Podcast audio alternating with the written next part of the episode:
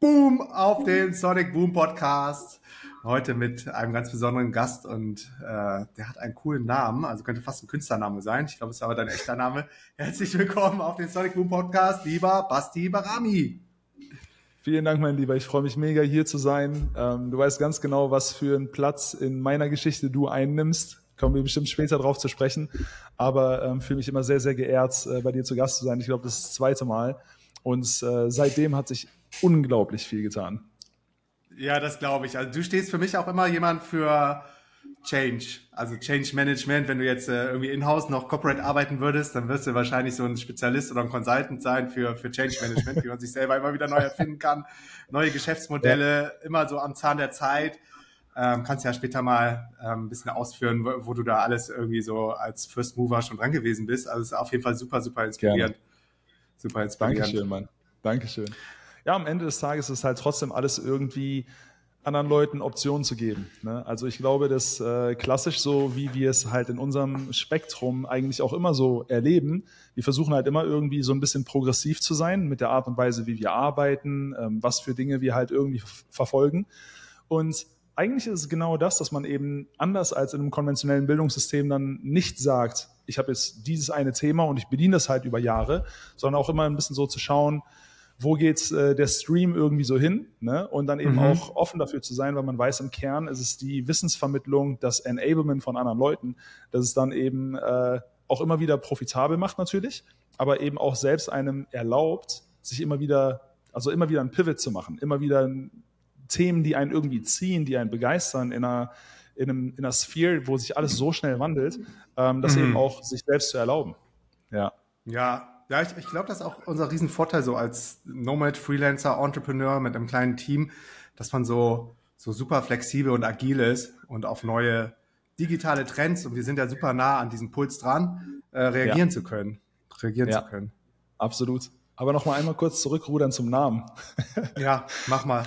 Ich muss, immer, immer wenn das Thema Name aufkommt, muss ich immer an Calvin Hollywood denken, weil der Name einfach so krass ist. Aber heißt, heißt, heißt der Calvin wirklich Calvin Hollywood mit Nachnamen? Nein, nein. Ich nee, weiß noch nicht mal, ob er Calvin heißt, aber ah, ähm, ja. ich heiße auch nicht geboren, also ich bin nicht geboren Barami, weil ah, ich bin ah, ja, seitdem ich ein Jahr alt bin, mit einem marokkanischen Stiefvater aufgewachsen. Seit, seitdem ich ein Jahr alt bin und habe dann halt ähm, mit sechs Jahren den Nachnamen angenommen, weil ähm, dann habe ich einen kleinen Bruder bekommen, meine Mutter hat natürlich bei der Hochzeit den Namen angenommen und dann hießen halt alle in der Familie Barami, nur ich nicht. Das war halt ein bisschen doof. Und ja. ich habe das noch nie öffentlich gesagt, noch nie. Aber in Wirklichkeit cool, mein Geburtsname, mein Geburtsname ja, ist tatsächlich ist Bastian Schröder.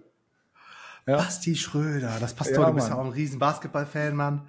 Da gibt auch den Schröder, ja? Dennis Schröder. Ja, genau. genau. Natürlich, natürlich. Ah. Aber das, das ist total verrückt, weil Barami ist halt, ich liebe den Namen. Also es ist halt mhm. auch wer ich bin, weil ich bin ja so mit diesem Namen halt eben auch gewachsen. Und gleichzeitig, es gibt nicht viele Leute, die Barami heißen. Äh, also in Deutschland, in der Schreibweise gibt es den gar nicht. Es gibt halt so aus dem persischen Raum und so gibt es manchmal Bayrami und auch irgendwo ist da irgendwo ein H mit drin und so. Ähm, aber tatsächlich so, ich finde es ganz melodisch, wie du schon sagst, klingt ein bisschen wie ein Künstlername und vor allen Dingen, ähm, so gerade in der Online-Unternehmerszene, wo es durchaus sehr, sehr viele ähm, deutschsprachige Namen gibt, ist es mhm. halt auch immer sehr, sehr einfach, sich mich dann eben allein aufgrund des Namens zu merken, weil halt, äh, ja, der eben ein bisschen spezieller ist. Ja, komplett. Habe ich dir nicht mal bei ChatGPT irgendwas einen Screenshot gemacht, was wofür Barami steht? Ja, hast ich glaub, du genau. Ich, hatte, ich hatte mal irgendwie so ja. ein bisschen Langeweile und dann habe ich von guten Kumpels äh, die ganzen Nachnamen äh, recherchiert. Ich weiß auch gar nicht mehr, wofür es stand, aber es war auf jeden Fall was Gutes.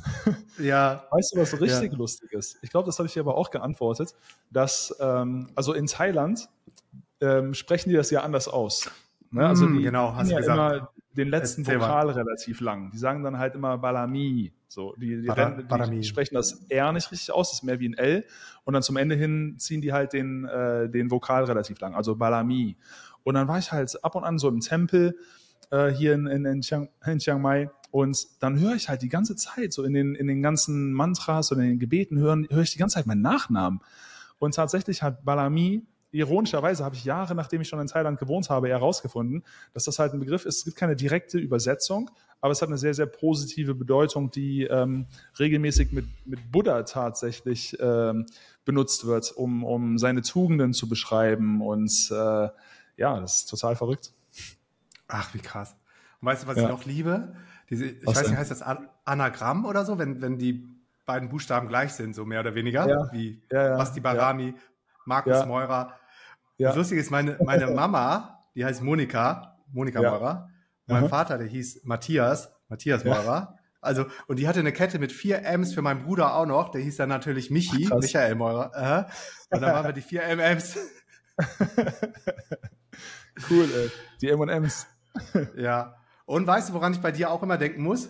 Woran? Weil größte, größte Idol meiner Jugend, ich habe auch früh angefangen mit Tennis, war Boris ja. Becker.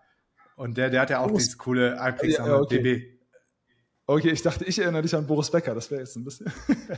ja, nicht, mit viel Fantasie vielleicht, ein bisschen rötlich, Bart oder ich weiß ja gar nicht, wie du mit Haaren aussiehst. Also mein, das, ja, das ist ganz komisch. Mein, mein Bart, der hat, je länger der wird, hat er mehr und mehr Rotstich. Und meine Haare, also ich habe ja tatsächlich noch ein bisschen Haare. Vorne nicht mehr so viel wie, wie hinten, deshalb äh, früh abrasiert. Aber meine Haare sind blond. Und die Tatsache, dass äh, die oben immer heller waren als an den Seiten, hat dann dazu geführt, als sie oben ein bisschen Licht geworden sind, dass es dann halt kahler aussah, als es war. Ah. Ja, ja, da ja. gibt es doch dieses Puder, Puder oder so, das ich noch reintun kann, so Dunkelpuder. Ich, ich kenne ich kenn tatsächlich jemanden, der auch äh, viele Jahre in Bangkok gelebt hat, der hat aber dunkle Haare und da gibt es dann halt mhm. so wie so ein Haarflockenpuder. Und ja, ja, ähm, genau in der Rainy Season hat er immer richtig Angst gehabt, rauszugehen und es anfängt zu regnen, weil ihm dann so die dunkle Suppe runterläuft. Mm, ja. ja, Mann. Imagine, ey. Ja, wo wir gerade bei Haaren und Boris Becker und Tennis sind, kennst du die, die Autobiografie von Andre Agassi?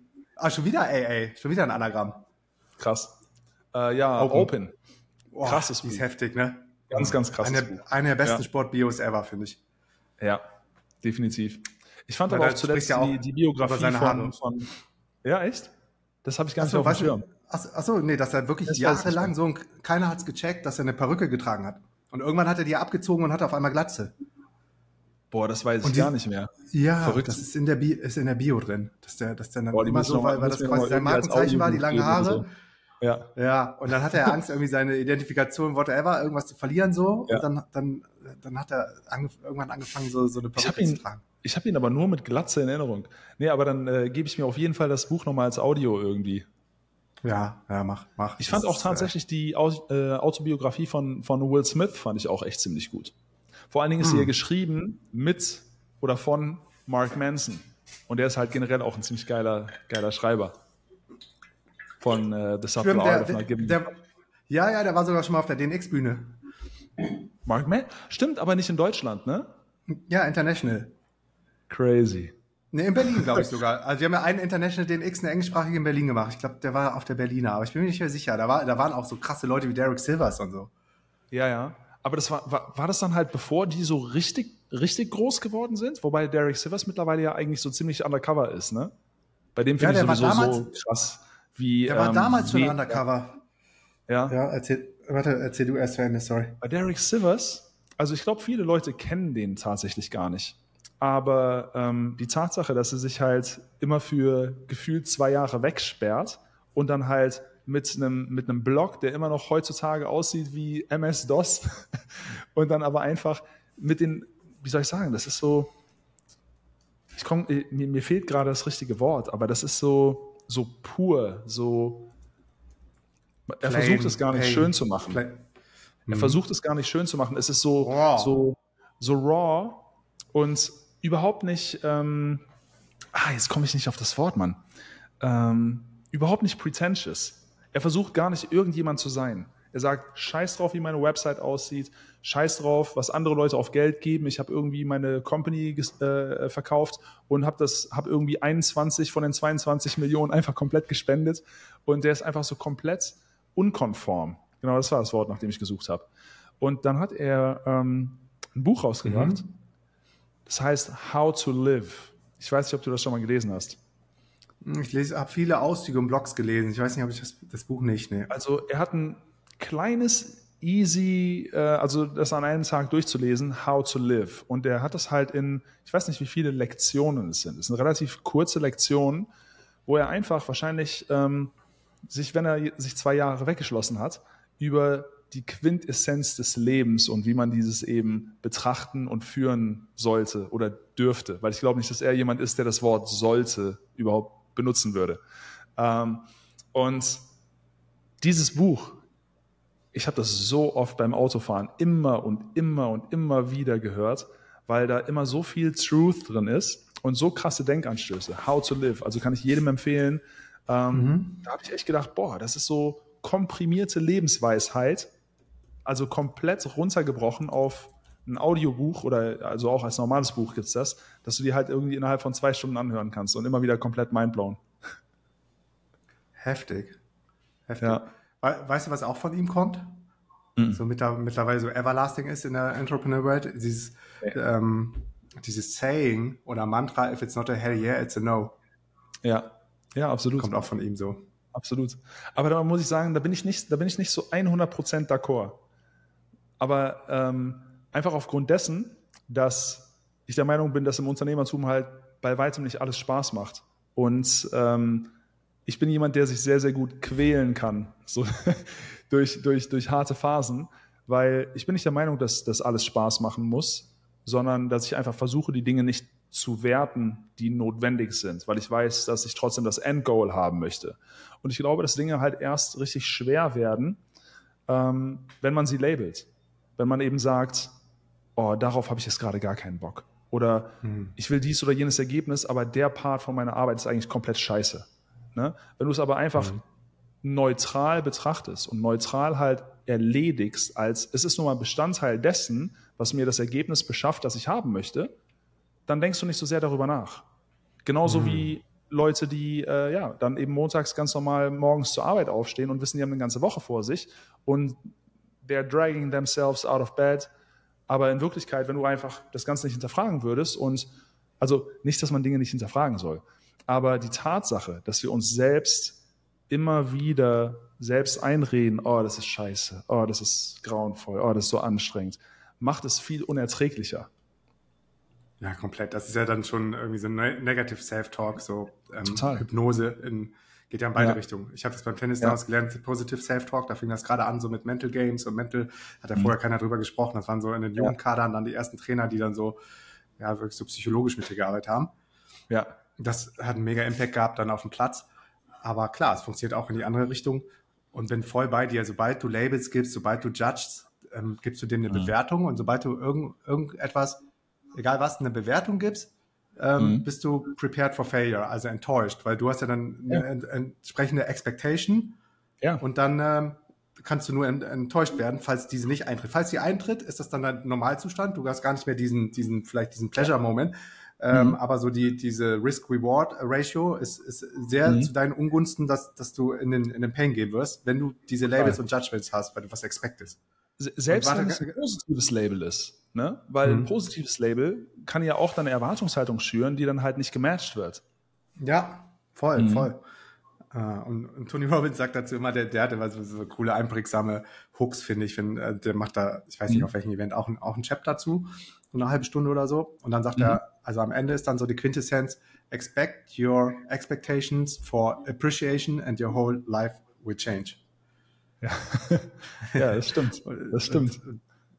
Das Aber ich denke, wenn man halt, wenn man halt erstmal, also, weil die meisten Leute ja insbesondere so in dieser Downward Spiral durch negativen Self-Talk enden, denke ich, dass, ähm, wenn die Leute realisieren, dass grundsätzlich das ganze Leben halt erstmal ähm, neutral ist und alles eigentlich nur eine Frage dessen ist, wie wir Dinge labeln, wir halt komplett so unser, unser Destiny, sag ich mal, halt bestimmen können und wie wir die Dinge eben erleben. Ne? Komplett. Weil äh, ich sage immer so, unabhängig dessen, was passiert, Wasser ist morgen immer noch nass, die Sonne geht immer noch auf. Völlig ja. irrelevant, was, was, was wir halt tun oder nicht tun. Ne? Und deshalb ähm, ist es sehr, sehr empowering zu realisieren, die Welt interessiert sich nicht für das, was wir tun, aber wir haben jederzeit die Entscheidung eben oder die Entscheidungsgewalt, die Dinge so zu gestalten, wie wir es eben wollen, so dass sie uns dienlich sind. Das gleiche Ding eben mit, ob sich Leute trauen, etwas zu machen, das vielleicht unkonventionell ist oder dergleichen, weil es einfach immer wieder ähm, die Angst vor Ablehnung ist. Die Angst vorm Scheitern und die Angst vor Ablehnung. Aber Ablehnung erfährst du ja sowieso. Weil 33 Prozent der Leute finden cool, was du machst, 33 Prozent der Leute finden kacke, was du machst, 33 Prozent der Leute ist es egal, was du machst. Also kann man ruhig dann irgendwas wählen, für das man abgelehnt wird, das einem selbst und den eigenen Zielen dienlich ist. Mhm. Ja, Word bin ich voll bei dir. Gerade auch, wenn, wenn du dich davon abhängig machst, was andere über dich denken könnten, bist du am Ende der mhm. Sklave dessen, was, was du in deinem Kopf denkst, was andere über dich denken könnten.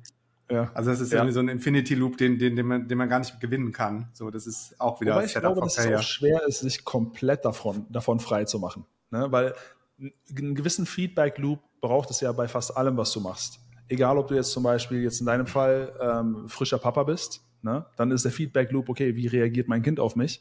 Und als Unternehmer ist es, wie reagieren die Leute auf den Content zum Beispiel, den ich rausbringe oder auf das Produkt, das ich rausbringe oder auf die Zusammenarbeit oder sowas. Deshalb, man kann sich nicht komplett lösen vom, vom Feedback Loop, nee. weil man sonst einfach äh, ja überhaupt gar nicht ähm, reaktiv und das, das braucht es eben als, als Unternehmer, dass man natürlich auf den Markt auch irgendwie reagiert. Ne? Ja, und gerade als Unternehmer, also sonst äh, bist du ja auf Autopilot und fährst gegen die Wand und, und raffst das gar nicht so. Total. Wenn du das Feedback nicht annimmst. Total. Ich, ich glaube einfach, dass wir lernen können, uns von dem negativen Feedback so weit frei zu machen, dass wir es nicht mehr persönlich nehmen. Ne? Und, und ich glaube, das, das ist so der, der Schlüssel, dass man sieht, okay, dies passiert jetzt in einer Professional Sphere und das ist jetzt vielleicht mhm. in, einem, in einem privaten Kontext, aber dass man dann halt realisiert, okay, alles, was wir als negativen Feedback Loop im Privaten bekommen, da ist es zumindest nochmal wichtig, irgendwie ähm, in sich zu gehen und zu hinterfragen, okay, am I right? Am I not? Aber als Unternehmer das halt nicht mit ins Private zu nehmen, wenn halt irgendwas mal scheiße läuft, das ist äh, definitiv wichtig. Hm. Ja, was auch helfen kann, also zum Glück sind wir bis jetzt echt davon verschont geblieben, so heftige Shitstorms abzukriegen oder so. Ja. Aber selbst die Leute, die kommentieren, die dann irgendwie negative Vibe und Hass in sich tragen, so, das sind, das sind ja dann meistens auch Menschen, ja, also es gibt ja einmal dieses Saying so, ähm, man sollte eher Ratschläge annehmen von, von Leuten, die auf deinem Level sind oder vielleicht schon ein bisschen weiter. Mhm. Das sind meistens ja. dann Leute, die, die vielleicht gar ja. nicht das Gleiche machen wie du, aber eine, eine sehr mhm. ähm, vocal Opinion darüber haben. Und zum anderen mhm. auch so, was Peter über Anna sagt, sagt mehr über Peter aus als über Anna. Kennst Absolut. du auch, ne? Ja, ja total. Ja, und ich, ich, ich denke auch, dass ähm, es gibt dieses Saying, gehatet wird nur nach oben.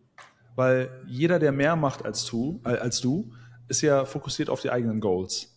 Und solche Leute würden sich halt gar nicht irgendwie zehn Minuten aus ihrem Tag nehmen, um mhm. auf Impuls einer, keine Ahnung, einer Werbeanzeige, eines Posts, so einen halben Roman dahin zu schreiben, außer dass sie halt gerade selbst nach einem Ventil suchen. Und wie du schon sagtest, wir, wir haben beide glücklicherweise so über die Jahre relativ wenig Shitstorm bekommen, aber keiner ist komplett immun dagegen. Also er wird bei jedem irgendwann mal so ein bisschen kommen und dann ähm, muss man eben auch so, ja, sich so ein bisschen, für mich war es schon so ein bisschen ein Schock. Du weißt ich habe dieses ganze Airbnb-Thema gemacht damals mhm. und natürlich mhm. auch Werbung geschaltet in dem Bereich. Und da habe ich teilweise richtig viel Shit bekommen. Und das ja. habe ich halt vorher, die drei Von Jahre, wo ich nur den, Gentrification und Airbnb macht Wohnraum kaputt. Ähm, Leute wie du sind äh, schuld daran, dass Menschen reihenweise obdachlos werden. Also natürlich nicht, ne? aber äh, ich habe sogar unter manchen, ähm, unter manchen Werbungen haben die Leute halt auch Morddrohungen geschrieben und so ein Kram. Ne? Aber die Leute haben halt null Kontext und das ist ja immer so eine Impulsreaktion. Die sehen Sekundenbruchteil irgendeine Ad und sagen, okay, mhm. da entlade ich mich jetzt. Ne? Also das, das was ähm, tatsächlich auch aus dem How to Live von Derek Sivers ist, ist, er erzählt eine Geschichte in, in einer der Lektionen, wo er, weil er früher gecodet hat, in irgendeinem Coding-Forum gesagt hat, Ruby on Rails ist voll die Kack-Software und so. Und dann hat er halt so voll den Shitstorm bekommen, weil die gesagt haben, hey, du bist gar kein richtiger Programmierer und so. Und mhm. das hat ihn dann total gekränkt, mhm. weil er der Meinung war, so er ist ein guter Coder und ähm, weiß eigentlich genau, wovon er redet. Aber das, was er dann halt hinterher so als Lektion daraus nimmt, ist, die Leute haten nur ein Avatar von dir. Weil dadurch, dass wir nicht bei Big Brother sind und 24-7 gefilmt werden und alles teilen, was wir machen, und selbst dann wäre es wahrscheinlich trotzdem ein bisschen gefiltert oder nicht 100% authentisch, projizieren die Leute ihren Frust oder ihre äh, Aufnahme der Version von dir, die bei Social Media gezeigt wird, genau auf diesen Avatar. Und deshalb können mhm. wir eigentlich generell rein gar nichts persönlich nehmen, was online passiert, weil die Leute kein, weil dein Profil keine hundertprozentige akkurate, hundertprozentig akkurate Version deiner selbst ist. Es ist kein Ebenbild. Und deshalb mhm. können die Leute dir gar nicht an den Karren pissen, so dass es dich wirklich treffen sollte. weil es nicht du bist. Ja. Hm. Big, Big, Brother, witzig. Weißt du, dass ich da mal beim Casting war, in einem Kölner Hotel?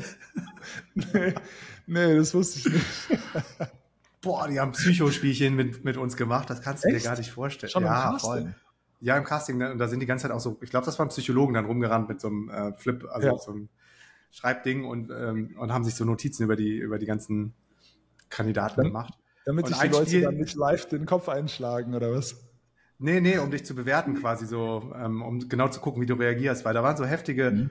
ja, also irgendwelche Kinderspielchen, Lego bauen zusammen, also immer in der Gruppe, ja. so fünf, sechs Leute, ne? Und dann wurde die Gruppe ja. kleiner, mal wurde die größer.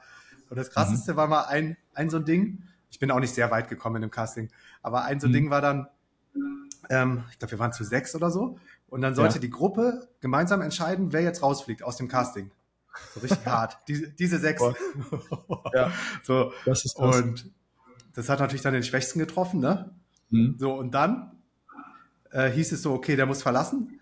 Aber es gibt noch einen, einen kleinen Dreh in der Geschichte, nämlich derjenige, der jetzt entschieden wurde, der darf letztendlich entscheiden, wer jetzt die Gruppe verlässt. Weißt du, das der größte Bully. Es gab mal so einen deutschen Film, der hieß Das Experiment. Da gab es auch so mhm. die ganze Zeit so, so Psycho-Experimente, so äh, Mind-Games unter den verschiedenen Teilnehmern und so. Ja, ja, ja, das, das war echt Next Level, ey. ja, ey, manche Leute, die dort waren, haben dann hinterher äh, tatsächlich eine Karriere hingelegt. Ballermann-Karriere. Ja, ja, eher so fragwürdige Sachen. Nichts, wofür ich jetzt äh, meinen Status quo tauschen wollen würde. Ja, und so ein bisschen aus der Ballermann-Welt, so äh, kannte ich dann so zwei, drei Leute, die im Haus waren, wie der Tim Toupé oder so. Ähm, wie heißt der nochmal richtig? Egal. Äh, auf jeden Fall meinten die auch, ey, das, das wird halt, das ist auch so, also nicht gemeint, man weiß ja vorher, auf was man sich einlässt, aber es wird so verdreht mhm. irgendwie am Ende. Auf RTL 2 kam, glaube ich, ja. dann 50 Minuten oder 40 Minuten ab, also insgesamt eine Stunde, ja. dann Werbung und dann hat sie vielleicht 40 ja. äh, Sendeminuten und davon mhm. 10, 20 Leute, sodass jeder im Schnitt so zwei Minuten hatte von den 24 Stunden. Und, und da findest du immer irgendwas, wie dann quasi die Leute, die das Skript im Hintergrund schon schreiben, dich darstellen. Äh, lassen wollen. Ich meine, es geht halt immer um Einschaltquoten. So deshalb fast jedes, fast jedes dieser verschiedenen ähm, äh, Formate ist ja immer darauf ausgelegt, dass so, dass die Leute sensationsgeil sind. Ich weiß noch ganz genau, als ich damals, ähm, bevor ich mich selbstständig gemacht habe, habe ich noch mal nach meiner Hotelfachausbildung für neun Monate in einer Tourismusagentur gearbeitet. So richtig 9 to 5 Bürojob. Und ich dachte damals, so aus der Hotellerie kommt, boah, Jackpot, geregelte Arbeitszeiten.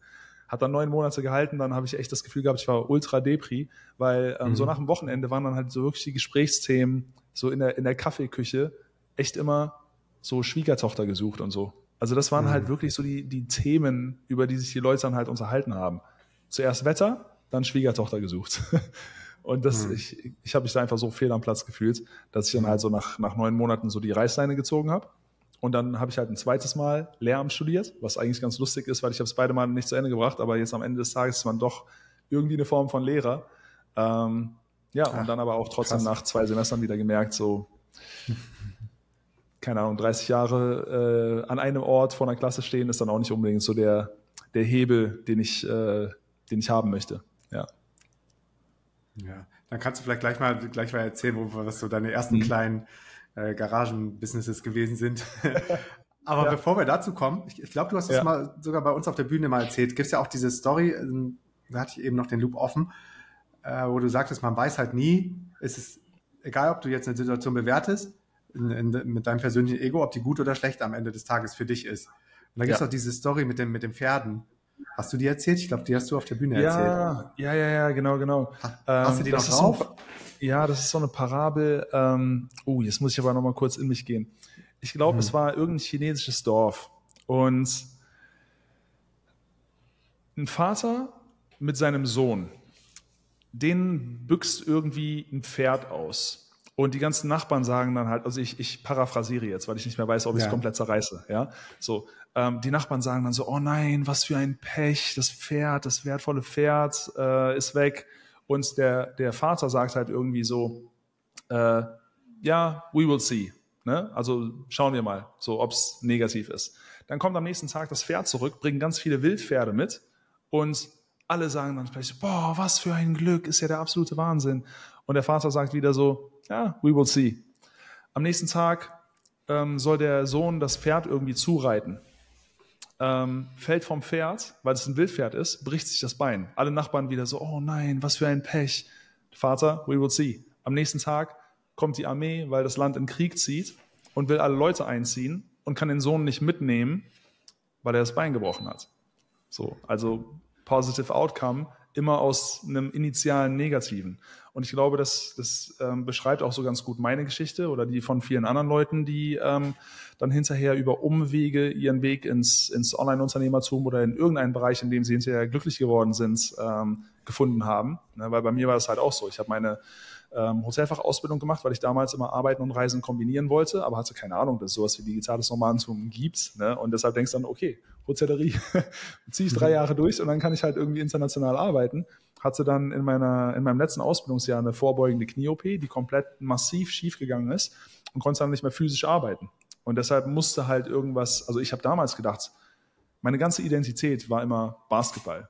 Und dann wurde mir so in meiner Peak-Zeit Basketball genommen durch eine vorbeugende OP, die dann halt komplett schiefgegangen ist. Du kennst die Story, ja. Muss ich jetzt hier nicht komplett breit treten. Aber zu dem Zeitpunkt war es für mich ähm, riesen Schicksalsschlag. Mal abgesehen von den ganzen Rahmenbedingungen und so. Aber du denkst dann halt, ähm, du, du bist mit Identitätsverlust konfrontiert. Weil wenn du seitdem du 14 bist Basketball spielst, alle deine Freunde, alles, was du neben deinem Job machst, ist halt Basketball. Und das wird dir plötzlich genommen dann denkst du, ey, scheiße, wer, wer bin ich eigentlich ohne das? Ne? Und dann ist es halt ein ganz, ganz harter Reality-Check. Und wäre das aber nicht passiert, jetzt so Retrospektive, das ist 13 Jahre her. Ich bin jetzt 38. Und mit 38 haben die meisten Leute, wenn ich überhaupt je Profi geworden wäre, who knows, äh, wenn dann auch nur in Deutschland und da verdient man nicht so gut. Die meisten haben ja sogar noch einen Job nebenbei. Und mit 38 ist eine Karriere vorbei und ähm, die Qualität meines Lebens heute ist eine weit, weit höhere mit kaputten Knien, als ähm, ja, wenn ich jetzt gesunde Knie hätte und niemals so diesen Umweg hätte machen müssen, in Anführungszeichen. Ja, ist auch wieder ein gutes Beispiel dafür, ne? dass man es vorher nie genau mhm. weiß, ja. was das alles mit sich gebracht hätte. Das ist, das ist manchmal so verrückt, ne? wenn man sich so, nochmal so sein Leben so retrospektiv betrachtet und denkt so, boah, hätte ich in der Millisekunde eine andere Entscheidung getroffen. So, wie wäre das, das alles gelaufen? Es, ist, es kann man ja ad infinitum spinnen, ne? Das ist total wild. Vor allen Dingen manchmal sind die Nuancen so, so fein. Man sagt ja nicht umsonst so, dein, dein heutiges Leben ist die Summe der Entscheidungen, die du getroffen hast. Aber gleichzeitig sind die Nuancen zwischen diesen kleinen Entscheidungen trotzdem manchmal so massiv, dass man eigentlich gewissenhaft vorgehen kann und es trotzdem manchmal, egal wie beharrlich man ist, Willkür sein kann, wie gut sich die Dinge für einen wenden. Also ich bin definitiv zwar der Meinung, ich habe mir viel sehr, sehr hart erarbeitet und einfach nie aufgehört, aber gleichzeitig bin ich trotzdem dankbar, weil ich glaube, dass da auch viele ähm, glückliche Zufälle dabei waren. Was, was meinst wie, du, wie unser Kennenlernen? ah, danke. Ähm, you, I don't know, you don't know, ne? wie, wie das alles aushört mit uns haben bis jetzt. haben wir einen ganz ja. guten Start, würde ich sagen. Ja. Äh, was meinst du, was glaubst du denn, in, inwieweit spielt da irgendwie ein vorgeplanter Lebensweg oder Karma oder Schicksal eine Rolle?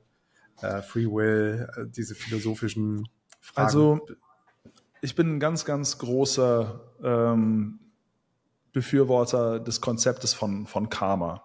Ähm, weil ich denke, dass, auch wenn ich selten jetzt irgendwie über Spiritualität rede oder so, ja, alles ist, alles ist Energie. So wie ich rausgehe in die Welt, so ja, äh, schallt es auch zurück zu mir. Ne? Und das ist auch ein Grund, warum ich ultra gerne einfach in Thailand lebe, weil hier aufgrund von Buddhismus natürlich die Leute im Großen, im, im Großen und Ganzen eben nach dem Prinzip von Karma handeln. Ne? Du du willst anderen halt nichts Schlechtes tun. Also wie, wie sagt man das, das äh, Sprichwort auf Deutsch?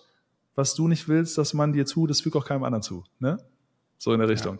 Ja. Ja. Und mhm. ich denke, dass das einfach ein extrem guter, extrem guter Leitsatz ist. Ich glaube jetzt nicht an Schicksal, ich glaube an glückliche Zufälle, wo wir häufig aufgrund eines Impulses, eines willkürlichen Impulses sagen, okay, ich ziehe mich jetzt gerade eher zu der Option hin als zu der. Ne? Aber ich glaube schon, dass es alles jederzeit eine eigene Wahl ist. Nicht immer eine bewusste Wahl, aber ähm, es gibt verschiedene Formen von Glück, sage ich mal. Es gibt, ähm, es gibt blindes Glück, so wo du geboren wirst, wer deine Eltern sind, so die Umstände, in denen du geboren wirst. Da hast du nichts für getan. Ist einfach dann halt blindes Glück. So hat, ist einfach passiert. Dann gibt es so das Glück durch, ähm, wie soll man, ah, ich krieg's nicht mehr ganz zusammen. Aber es gibt, es, es gibt eben auch das Glück durch Preparation. Es gibt das Glück von sehr, sehr vielen Zusammenstößen mit einem Thema. Wenn ich mich in einem Bereich bewege und dort halt die ganze Zeit meinen, meinen Fokus drauf lege, dann schaffe ich halt gewisse Rahmenbedingungen, um das Glück in dem Spektrum schon von weitem sehen zu können. also äh, äh, es kommt von weitem und ich kann schon früh irgendwie die Dynamik erkennen, um zu sagen, aufgrund des Know-hows, das ich mir in dem Bereich angeeignet habe, kann ich Entwicklungen so ein bisschen deuten und profitiere dann von meiner Vorbereitung. Ne? Und, und deshalb, ich denke, dass äh, Schicksal nicht unbedingt etwas ist, auf das ich mich jetzt verlassen würde oder an das ich stark glaube, sondern einfach, dass wir impulsiv äh, gepaart mit guter Vorbereitung unser eigenes, in Anführungszeichen, Schicksal beeinflussen können. Hm. Mhm. Resoniert. Ja? Ja, ja. Ja, ich, ich habe es oft, dass dann sogar verschiedene Gesichtspunkte oder Perspektiven gleichzeitig resonieren. Mhm. Was wieder dafür spricht, dass wir es am Ende des Tages einfach nicht wissen. Ja. ja und, aber und trotzdem spannend, darüber nachzudenken. Immer wieder. Total, total. Und, und manchmal ist es dann aber auch wirklich eine Form von, eine Form von Glück. Ähm, du weißt, ich bin verheiratet, ne, seit Januar. Und Glückwunsch. Das, Dankeschön.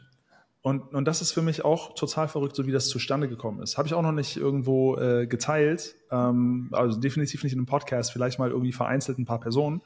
Ja, hier ist der richtige Ort. Hier kannst du ja. alles teilen. zu Beginn von Covid, zu Beginn von Covid war ich in Thailand. Und ich war sonst halt immer aufgrund von Visa-Geschichten immer nur so drei Monate im Land, hatte aber halt mhm. zwei Unterkünfte hier in Thailand. Eine in Bangkok, eine in Chiang Mai. Und als dann der Lockdown kam, ich wollte keinen Lockdown in Bangkok verbringen. Also bin ich in mein Haus nach Chiang Mai gegangen. Und das hatte ich sonst halt über Airbnb vermietet. Und als dann der Lockdown kam, hat man gemerkt, auf den Straßen, also es war kein Full-Lockdown am Anfang, aber Restaurants und dergleichen waren halt geschlossen. Und man hat halt gesehen, wie extrem die Leute gestruggelt haben, weil viele hier halt so ja, von Tag zu Tag von der Hand in den Mund leben. Und mhm. insbesondere die ganzen kleinen Family-betriebenen Restaurants und Garküchen und so, wenn die Restaurants zu sind und nicht offen sein dürfen, dann strugglen die Leute sofort. Und dann habe ich halt, ich hatte gerade mein, äh, mein letztes Business verkauft, hatte sonst nichts zu tun und ähm, habe dann einfach gedacht, ey, das ist echt scheiße. Ich versuche jetzt irgendwie mit meiner Audience, mit meiner Followerschaft, die ich habe, irgendwie was Positives zu bewirken. Also habe ich eine Form von Fundraiser gemacht und halt dokumentiert, wie aktuell in Thailand die Situation ist und habe selber einiges an Geld gespendet und es sind insgesamt irgendwie so 22.000 Euro zusammengekommen, was in Thailand verdammt viel Geld ist. Wow, gratuliere. Dann habe ich ein paar Freunde mobilisiert und habe gesagt, so, wir kaufen jetzt Lebensmittel und sowas alles ein und ähm, ja, geben einfach Mahlzeiten raus an alle Bedürftigen. Das heißt, wir haben in einem Stadtteil in Chiang Mai so einen Stand aufgemacht in einem ähm, Café, das auch geschlossen war, eigentlich, also nicht offen sein durfte, von einem Bekannten von mir. Und das hat sich schnell rumgesprochen und so haben wir dann jeden Tag über 250 Mahlzeiten rausgegeben für 60 Tage. Also ich habe es nie hochgerechnet, wie viel das dann insgesamt waren. Aber ich habe das Ganze halt bei Instagram dokumentiert, um den Leuten, die alle Geld gespendet haben, natürlich auch zu zeigen, so hey, so ja, wir, wir stehen jetzt tatsächlich jeden Tag bei 40 Grad mhm. oder so. Das war auch die heißeste Saison. Und meine jetzige Frau, die hat damals beim FC Bayern München gearbeitet. Die hat für acht Jahre dort gearbeitet, hat die ganzen Trikots designt und so das ganze Merchandising gemacht. Und sie ist halb Thailänderin, aber äh, in Deutschland geboren und aufgewachsen. Und sie hatte einem Azubi gegenüber gesagt, boah, in Thailand ist momentan die Lage halt ganz, ganz schlimm. Ich würde so gerne einfach irgendwie spenden, jemandem Geld schicken, der einfach in den Supermarkt geht und den Leuten auf der Straße was gibt. Weil es gibt keine dedicated Thailand Spendenorganisation. Es gibt so World Vision und UNICEF, aber meistens geht das ganze Geld irgendwie nach Afrika oder je nachdem, was gerade sonst wo für, für ein ähm, dringliches Thema ist, aber keine je nachdem, wo das Genau, und, und zumal, wo das dann auch noch hängen bleibt in den ganzen Organisationen und äh, das ist ja auch ja, noch mal anderen Blatt, wie viel da wirklich sowas, Da bleibt genau, da bleibt kein großer Batzen hängen, genau. Und ähm, ihr Azubi war zufällig ein Follower von mir und zeigt dir dann am Ach, nächsten Tag, zeigt ihr dann so die Story, so hey, hier, folg mal dem Typen hier, der macht gerade genau das, dem kannst du Geld schicken. Und dann hat sie mir jetzt tatsächlich Geld geschickt und ich habe allen Leuten halt irgendwie so zurückgefolgt, ähm, die halt gespendet haben. Und wir haben ja erstmal noch so für die nächsten ein, zwei Wochen gar nicht miteinander kommuniziert. Dann hat sie allerdings regelmäßig gejoggt in Bayern, wo es ultra schön ist, so kristallklare Bächlein und Schluchten und sonst was. Und ich komme aus Wuppertal, du kommst aus Düsseldorf. Ist nicht schön. ne? Also Wuppertal insbesondere nicht. Und ich sehe dann halt so ihre Story und ich konnte gar nicht anders. Ich habe ihr geschrieben, boah, wo zur Hölle ist denn das? Das sieht aus wie in Narnia, so wie in diesem Märchenfilm. Ne? Mhm. Und so kamen wir dann halt ins Gespräch. Und aus Nachrichten wurden dann halt irgendwie Voice-Nachrichten und war mir einfach sympathisch. Und dann war in Deutschland und in Thailand gerade Full Lockdown. Und dann habe ich halt gesagt, ähm, du bist mir ultra sympathisch, so hast du Lust, einfach mal zu telefonieren. Und das hatte gar keine romantischen Absichten, weil ich hatte vorher halt eine Beziehung in Deutschland neun Jahre lang und ich habe gesagt, ich habe mir geschworen, ich lasse mich nicht mehr auf eine Frau ein, die in Deutschland leben möchte oder in Deutschland lebt, was bei mhm. äh, meiner Frau Lalin dann ja noch der Fall war. Und deshalb war es einfach so, hey, ähm, sympathische Person, lass mal telefonieren, komplett unverfänglich, ich in, in Thailand, sie in Deutschland. Und dann telefonieren wir. Und wir haben das erste Mal, sage und schreibe, neun Stunden telefoniert. Neun Stunden. Und ich bin sonst keiner, der lange telefoniert. Ich dachte so, was zur Hölle war das denn? Ja. und dann wurde da halt irgendwie eine Regelmäßigkeit draus, weil man so viele Dinge zu besprechen hatte irgendwie. Also dann immer so vier Stunden, fünf Stunden, drei Stunden, sieben Stunden und das über sechs Monate. Und sie hatte halt generell schon mit dem Gedanken gespielt, nach Thailand auszuwandern. Ähm, und es hatte zwar nichts mit mir zu tun, weil sie das generell auf dem Radar hatte, hat sich nur ein bisschen schwieriger gestaltet. Ähm, als dann eben ja Covid war, weil es dann nicht so viele Flüge gab oder so, ne? Und äh, sie dann eben diese heftige Quarantäne machen musste für zwei Wochen und so. Und ja, dann ähm, to make a long story short, wir waren dann ein halbes Jahr nach ihrer Ankunft verlobt und das ist eben auch so das Ding. Es war von wegen dein Status quo ist die Summe deiner Entscheidungen. Ich habe halt trotzdem auch irgendwie, weil ich etwas in dieser Person gesehen habe, sechs Monate gewissermaßen dedicated, um diese Beziehung, also nicht romantische Beziehung, um diese Beziehung irgendwie bis auf ein Level zu bringen, um herauszufinden, ist she the one? Und ich glaube, dass wenig Leute heutzutage langfristiges Commitment auch für etwas, das keinen guaranteed Return hat, ähm, gewillt sind zu geben. Verstehst du, was ich meine? Voll, voll. And it, and it paid also off. Also erstmal, äh, erstmal was für eine geile Story. Ja, und zumal ohne diese Inspired Action, das, das Food-Giving-Programm zu machen, wärst ja. du niemals in Touch mit ihr gekommen und um dann. Um dann quasi, ja, ja, Karma. ja, ja. ja. It's all, all connected. so, und, und, dann kann man sich auch wieder fragen, so, how big are the odds, ne? Und dann sollte es vielleicht auch genauso kommen. Das ist wirklich Aber so, bin, how, how big are the odds, ist, ist in dem Fall wirklich unglaublich. Ja. Ja. Ja, ja. Aber ich bin komplett bei dir ähm, bei dem Thema Commitment, ab, ähm, gerade jetzt so dieser neu, neugeistige, oder, oder, wie sagt man, äh, der Zeitgeist oder die, die Generation, so mhm.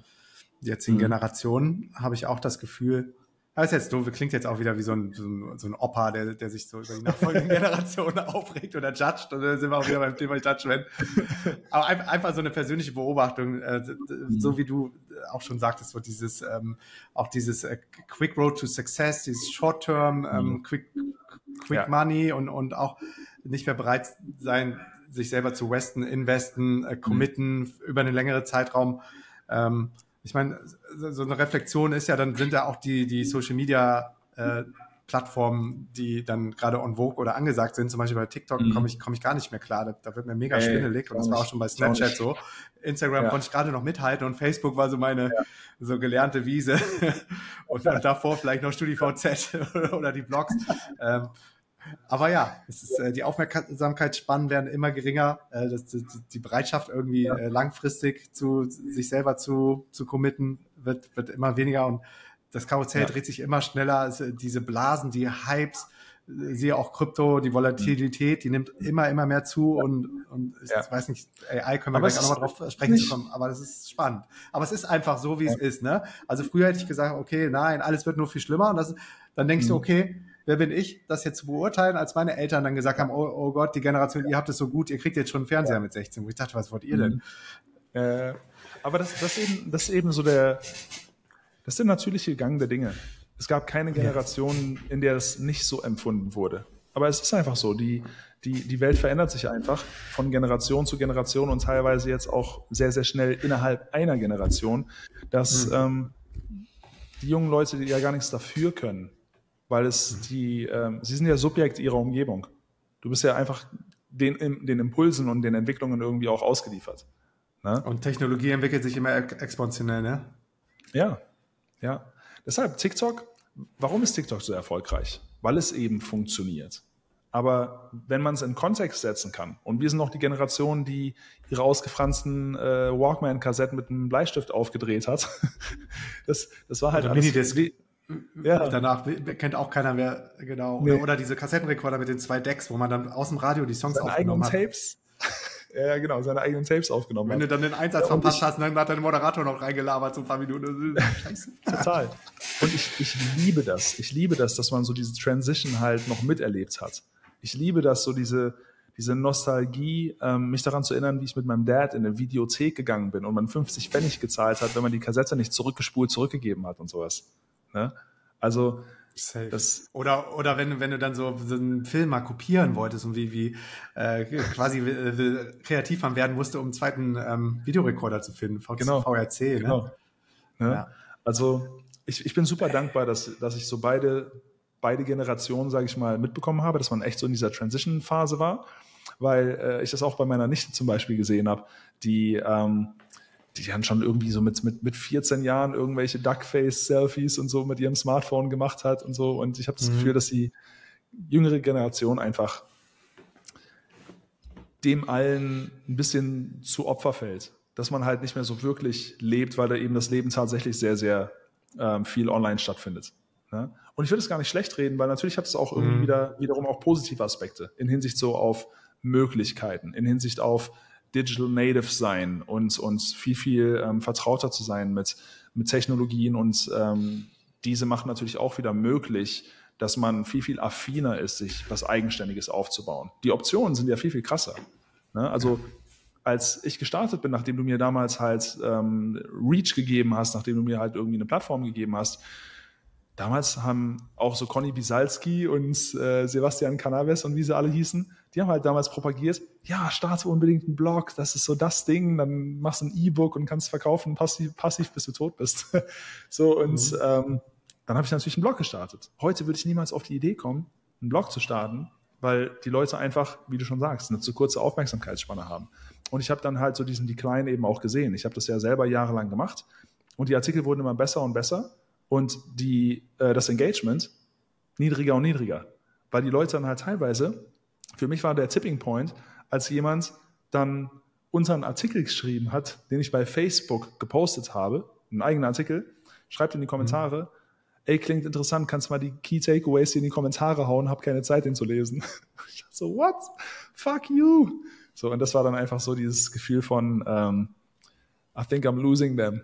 Und die Leute haben einfach nicht mehr so die Zeit. Und ich glaube, dass mhm. einfach genau wie auch im Angestellten-Dasein Sinnhaftigkeit und Wertschätzung so die, die Main Driver in, in deiner Arbeit ist, äh, sind. Ne? E egal welches Feld der Arbeit, egal ob du Angestellter bist und dich einfach mal freuen würdest, wenn der Chef sagen würde so, hey, hast du gut gemacht. Ne? Statt immer nur sich zu melden, wenn irgendwas schlecht ist. Und ähm, ja, man braucht eben so dieses, dieses Spiegeln der, äh, der Reaktion, der Wertschätzung für das, was man macht, insbesondere eben auch im Online-Space, weil es ja total crucial ist, ist das jetzt gerade die richtige Richtung, in die ich mich bewege? Finden Leute das gut? Konsumieren die das überhaupt? Weil wenn nicht, wenn ich keine Rückschlüsse ziehe, wenn ich keinen Feedback-Loop habe, dann bewege ich mich halt blind. Und das kann nie zielführend sein. Ja.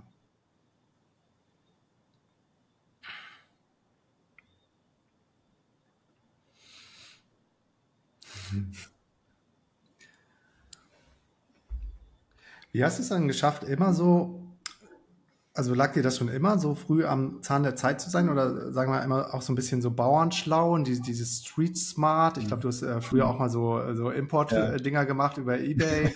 ähm, ja. Warst ziemlich früh dabei, da mit Amazon FBA, Airbnb hast du irgendwie gespottet und Lizenz. Jetzt bist du bei AI wieder ganz vorne dabei. Ja. Kann man sich sowas aneignen oder ist das, ist das intrinsisch?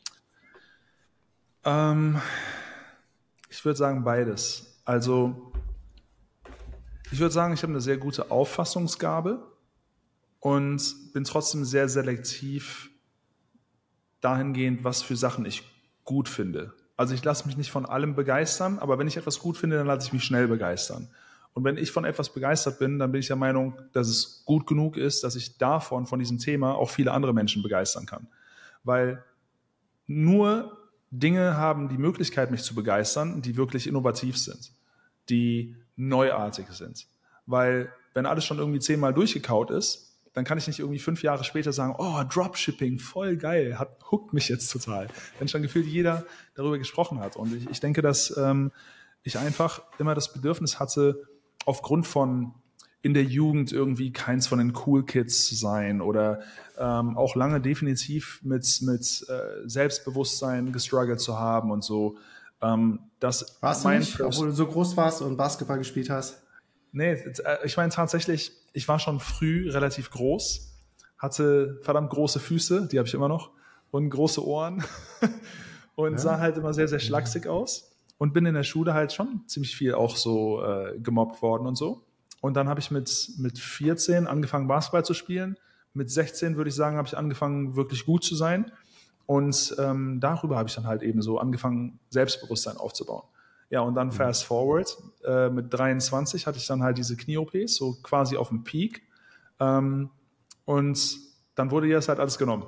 Also wieder, keine Ahnung, back to zero. So, wer bin ich jetzt ohne das? Und deshalb war es für mich halt irgendwie immer wichtig, Leute positiv zu beeinflussen, weil ich schnell realisiert habe, Leute feiern dich, wenn du ihnen was möglich machst. Wenn du Leuten halt irgendwie eine Perspektive gibst oder wenn, wenn du andere Leute erfolgreich machen kannst, indem du ihnen Wege aufzeigst. Weil für mich, meine Motivation damals mit Office-Flucht war, ich will unbedingt digitaler Nomade sein, ja, weil ich damals noch diesem Label so hinterhergejagt habe. Heute habe ich ein anderes Bild davon, weil heute denke ich mir so, wenn du erfolgreicher Unternehmer bist, interessiert es niemanden, äh, wo du deinen Laptop aufmachst. Das kannst du auch einfach so machen, ohne dass du dich definieren musst durch ein Label, wie zum Beispiel, ich darf nur mit Handgepäck reisen, wie das sehr viel halt kommuniziert worden ist früher. Und früher war das halt echt sowas, ich will unbedingt digitaler Nomade werden, also habe ich alles getan, was diesen Begriff definiert hat. Ne? Und gleichzeitig aber dieses, dieses Dilemma oder diese, diese Crisis, ich habe keinen digitalen Background. Und die meisten Leute, die digitaler Nomade gehört haben, haben gedacht, die müssen irgendwie coden können oder sonst was. Und als das für mich so eine Revelation war, es gibt so viele verschiedene Wege, um irgendwie vom Laptop aus Geld zu verdienen, da war es mir direkt ein Anliegen, weil es für mich so ein Pain war, anderen Leuten halt so den easy to follow äh, Blueprint zu geben. Also habe ich halt immer versucht, irgendwie was ähm, Neuartiges auszuprobieren, zu dokumentieren und dann für andere auszulegen, dass, dass die es dann eben für sich auch machen können, damit sie halt nicht so diese Barriere spüren von, ah, ich habe doch gar keinen digitalen Background. Und deshalb muss es halt immer irgendwie was sein, was mich gehuckt hat, was ich nicht irgendwo sonst gesehen habe, so dass ich dann halt so ein bisschen diese Leaderrolle einnehmen konnte, weil ich wusste, wenn die Leute dann durch das, was ich ihnen zeige, Erfolg haben, dann ja, auch wenn es komisch klingt, dann streichelt es auch mein eigenes Ego und gibt mir selbst eine Daseinsberechtigung. Ne? Mhm. Dann, kann ich mir, dann kann ich selbst in den Spiegel schauen und stolz auf mich sein. Weil wenn ich nichts Außergewöhnliches mache, dann bin ich nicht stolz auf mich. Weil dann ist alles irgendwie Mittelmaß. Deshalb wollte ich immer irgendwas machen, das, ja, das, das ähm, recognized wird. Und deshalb mhm. mussten es immer neue Sachen sein. Und dann habe ich auch früh, relativ früh erkannt, dass natürlich Trends fast immer irgendwie in den USA gesetzt werden. Und du kannst diese Dinge halt adaptieren. Trotzdem gibst du den Sachen nochmal einen Spin, machst was Individuelles draus, ergänzt es vielleicht um ein paar Sachen, die die Leute nicht auf dem Schirm hatten, machst es cooler und bist dann sowieso in Europa komplett führend damit. Und das ganze Airbnb-Thema beispielsweise. Also ich war ja mit FBA damals, war ich auch der Erste in Deutschland, der es überhaupt bekannt gemacht hat. Ich, äh, bekannt gemacht hat. Ich habe Blogbeiträge zu Amazon FBA auf Deutsch rausgebracht, bevor, Amazon, bevor es zu Amazon FBA eine eigene deutsche Unterseite gab, die FBA erklärt. So, das, das war amazing, total wild. Amazing Selling Machine gab es schon. Gab es schon, gab es schon. Aber Amazon selbst hatte keine deutsche Page, die erklärt, was Fulfillment ja, ja, bei Amazon ist. Total verrückt. Ja, Wahnsinn. Und Wahnsinn, das, deshalb zu sehen und das, so, das zu sensen so. Ja, und, und da war ich dann ja ähm, aufgrund dessen, dass ihr nach Brasilien gegangen seid, war ich ja dann äh, beim Entrepreneurship Summit. Ne, da habt ihr mir ja, ja, ja ich das. Äh, genau. Die Einladung quasi, ne? Und da waren die Leute, die haben halt total verrückte Sachen gemacht, so biologisch abbaubare Windeln und sonst was alles, so voll die world-changing Konzepte. Und dann gab es mhm. halt diese Podiumsdiskussion zu ortsunabhängigen Arbeiten. Und da war ich mit Ben von, von Anti-Uni. Ah, und der hat sich aber ben. selbst total schlecht verkauft. Der saß da im Schneidersitz auf der Bühne und hat gesagt so, ja, also eigentlich äh, schreibe ich momentan einfach nur den ganzen Tag am liebsten Gedichte. Und die Leute konnten halt so gar nicht relaten, weil es war, ging ja um Unternehmertum. Und dann erzähle ich ja. den Leuten halt so von, ja, ich reise um die Welt und äh, Amazon macht halt meinen ganzen Onlinehandel. Und hinterher verfolgt mich so eine ganze Menschentraube durch die Lobby und der Günther Faltin, der Veranstalter, versucht sich durch die Menge zu drängen und ich so, was ist denn hier los? das war total verrückt. Und ähm, dann hinterher Auf dem Campusgelände, ne? Ja, ja, genau. Genau, war richtig äh, cool. Ein, ein, ein Jahr waren wir da auch und haben, äh, ja. haben dann Talk gemacht. Ja, das war, das, das war echt abgefahren. Und ja. dann einmal. Vor, vor allen Dingen für uns, bei, für uns beide, ne, wenn man mal überlegt, so Studienabbrecher, ich bin ja auch ein Studienabbrecher, und dann, dann in dem, in dem, wie heißt das, Audimax oder so, in dem größten Plenarsaal, genau, genau, genau. vorne zu stehen. Ich glaube, glaub, da passen Wahnsinn. irgendwie so 600 Leute rein oder so. Und das war halt so, nach dem Workshop, den ich auf der DNX gegeben habe, so mein, mein allererster Speaking-Gig. Ne, es war ja zum Glück war es eine gefühlte Diskussion. Hätte ich ja jetzt einen, Konfer also einen Talk halten müssen, wäre ich, glaube ich, total abgeschmiert. mhm. Das ist dann noch ein paar Mal in der, in der Zukunft passiert, aber ja. ähm, nie allzu schlimm. Ja, und dann mit Airbnb war es so, ich war auf dieser Nomad Cruise und da war ein Dude, der hat Airbnb Arbitrage als Geschäftsmodell gemacht, aber nur in Kalifornien. Und das hat mich einfach so auf den Gedanken gebracht. Also die Cruise ging ja nach Panama. Und dann saß ich mhm. halt in Panama und habe halt die ganze Zeit darüber nachgedacht, weil ich fast immer nur in Airbnbs und fast nie irgendwie in Hostels oder sowas gewohnt habe, so in meinen Early Nomad Days. Und dann dachte ich halt so. Und der hatte, ey, warte mal, der hatte auf der Cruise einen Workshop gegeben oder ihr privat dazu connected und der hat dir alles nur erzählt? Privat. Wir haben nur privat ja. darüber gesprochen. Und ähm, der hat aber halt so erzählt, wie, wie er halt, ähm, ich, ich glaube, fast eine Mio-Umsatz im Jahr macht, weil er irgendwie, keine Ahnung, wie viele Units hatte in, in Kalifornien. Ich dachte, boah, wie krass ist das denn? Und dann habe ich halt die ganze Zeit weitergesponnen, weil ich unbedingt trotzdem noch weiter reisen wollte. Aber mich hat halt immer genervt, dass in den ganzen Airbnbs halt immer nur so, keine Ahnung, drei Teller, 27 Löffel und äh, zwei angeknackste Tassen drin sind. Es, hat sich halt nie so wie zu Hause angefühlt. Und mit der Zeit lebst du halt mehr so ein Konzept von Multilokalität, ne? dass du da halt deine paar Lieblingsorte hast, an die du gerne kommst. Und dann kannst du dich da eben auch einrichten und habe dann einfach herausgefunden, was es für Tools gibt, um ähm, so das ganze Management davon zu, zu automatisieren. Also gewissermaßen, ich habe die Idee genommen, habe aber gleichzeitig die Ortsunabhängigkeitskomponente mit da reingebracht, habe darüber nachgedacht, okay, wie kriege ich das aber halt smooth gelöst und das dann halt zu einem Produkt gemacht, weil das dann halt viel, viel mehr Sinne der Leute triggert, weil jeder will, wenn sie könnten, schön wohnen, reisen, Geld verdienen. Plötzlich hast du alle drei auf einmal, ohne dass du selber was dafür bezahlen musst. Ne? Und, und deshalb war das dann eben so ein, so ein Erfolg. Ja.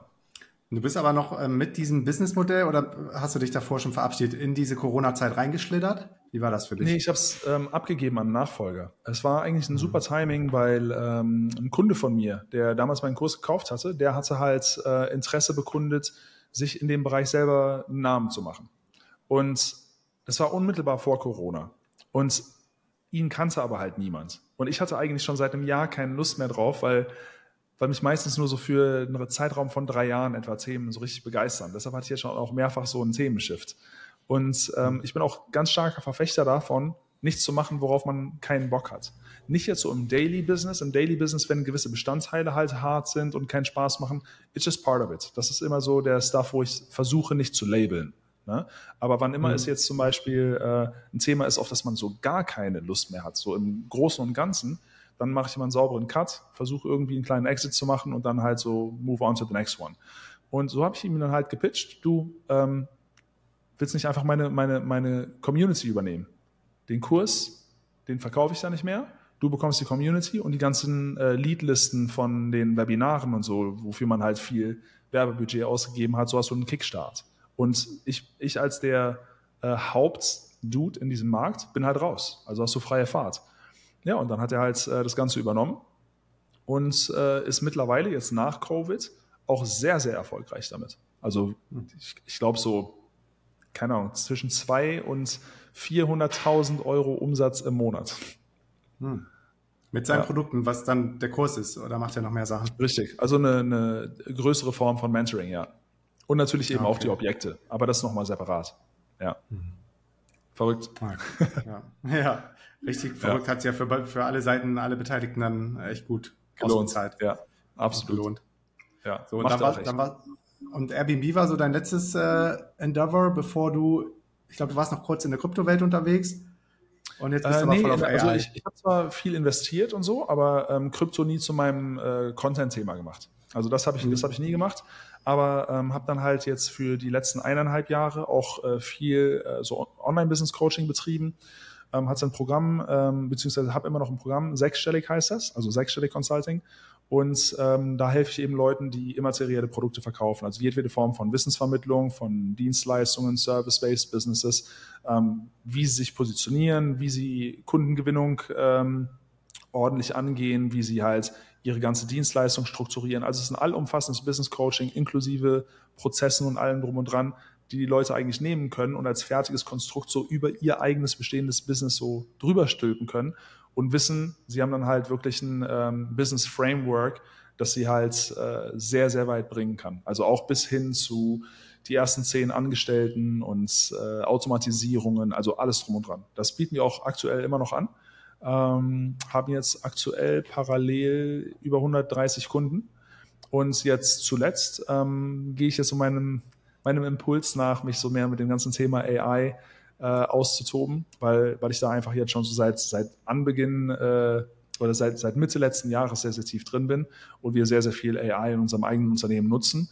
Und ähm, ja, versuche das jetzt einfach wieder für sehr viele Leute zugänglich zu machen, weil ich ähm, der Meinung bin, dass fast egal in welchem Bereich du tätig bist, wirklich vollkommen egal, gibt es definitiv zahlreiche Dinge, die dir nicht nur vereinfachen, halt effizienter zu sein, Zeit zu sparen, viel Geld einzusparen, aber natürlich auch mehr Geld zu verdienen. Und das ähm, tue ich jetzt eben in einer beratenden Position, sowohl in Form von einem Kurs als auch äh, mit ausgewählten Companies.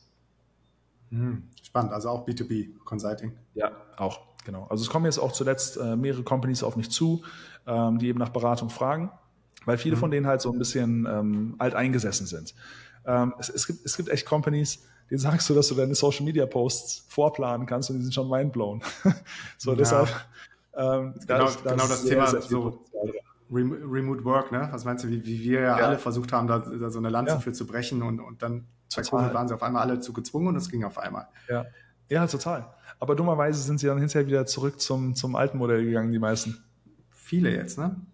Ja. Oder, oder so ein, so ein Hybridsystem. Ich glaube, bei letztens ein Interview mit Tarek Müller von About You gehört. Die haben, glaube ich, ein Hybridsystem, das so Montag, Freitag frei, freigestellt wird, aber so Dienstag, Mittwoch, Donnerstag sollte so das Team, das Core-Team, außer die Devs, ähm, sollte ja. man irgendwie doch Präsenzpflicht im Büro haben. Ja. Mein, also ich verstehe, ähm, ich verstehe alle Argumente, also ich verstehe die verschiedensten Argumente und die verschiedensten Seiten und Ansichten dazu, muss ich schon sagen. Total. Also der, äh, der Cousin von meiner Frau, der arbeitet in Kanada für Shopify. Mhm. Und ist, äh, ist auch ein deutscher Gründer, ne? Eine der größten ja, genau. Erfolgsgeschichten genau. ever. So. Mhm. Ja, total krass.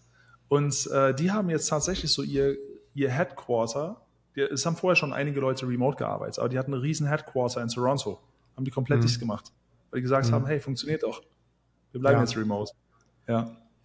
Ja gut, gerade auch so auch so Scaling Software Companies, wo, wo auch viel Tech ist und viel Development mhm. und so. Ich glaube, da ja, da macht das Sinn. Aber äh, ehrlich gesagt bin ich da auch nicht ähm, tief genug drin, um ähm, einschätzen zu mhm. können, wie wichtig dann doch auch nochmal diese, sagen wir mal, diese Kaffeeküchen-Talks sind. Ähm, das sind ja auch immer so die Argumente. Manche Leute brauchen Präsenzpflicht das. so. Manche Leute brauchen das. Aber ich sage dir auch ganz ehrlich, ähm, nach Covid hat sich das ganze Thema ähm, Nomad-Dasein für, für mich dann halt schnell erledigt. Zum einen, weil ich halt erstmalig so die Zeit hatte, hier langfristig in Thailand zu bleiben, weil die halt am laufenden Band dir das Visum verlängert haben. Den sich über jeden gefreut, der hier weiterhin Geld ausgibt, während keine Touristen kommen konnten. Ne? Und so war ich dann halt zweieinhalb Jahre ohne Probleme am Stück in Thailand und habe dann auch gemerkt, dass viele von den Nomad-Bekanntschaften dann letzten Endes doch sehr, sehr oberflächlich waren, weil ich war an dem Ort, an dem ich sein wollte, viele andere nicht. Und irgendwie haben sich dann die Leute so ein bisschen umorientiert, also sehr viele, haben dann halt einen lokalen Job angenommen, sind hinterher nie wieder irgendwie raus in die Welt gezogen und viele ähm, Bekanntschaften haben sich dann einfach so verflüchtigt. Also das, das ist mir sehr, sehr stark aufgefallen.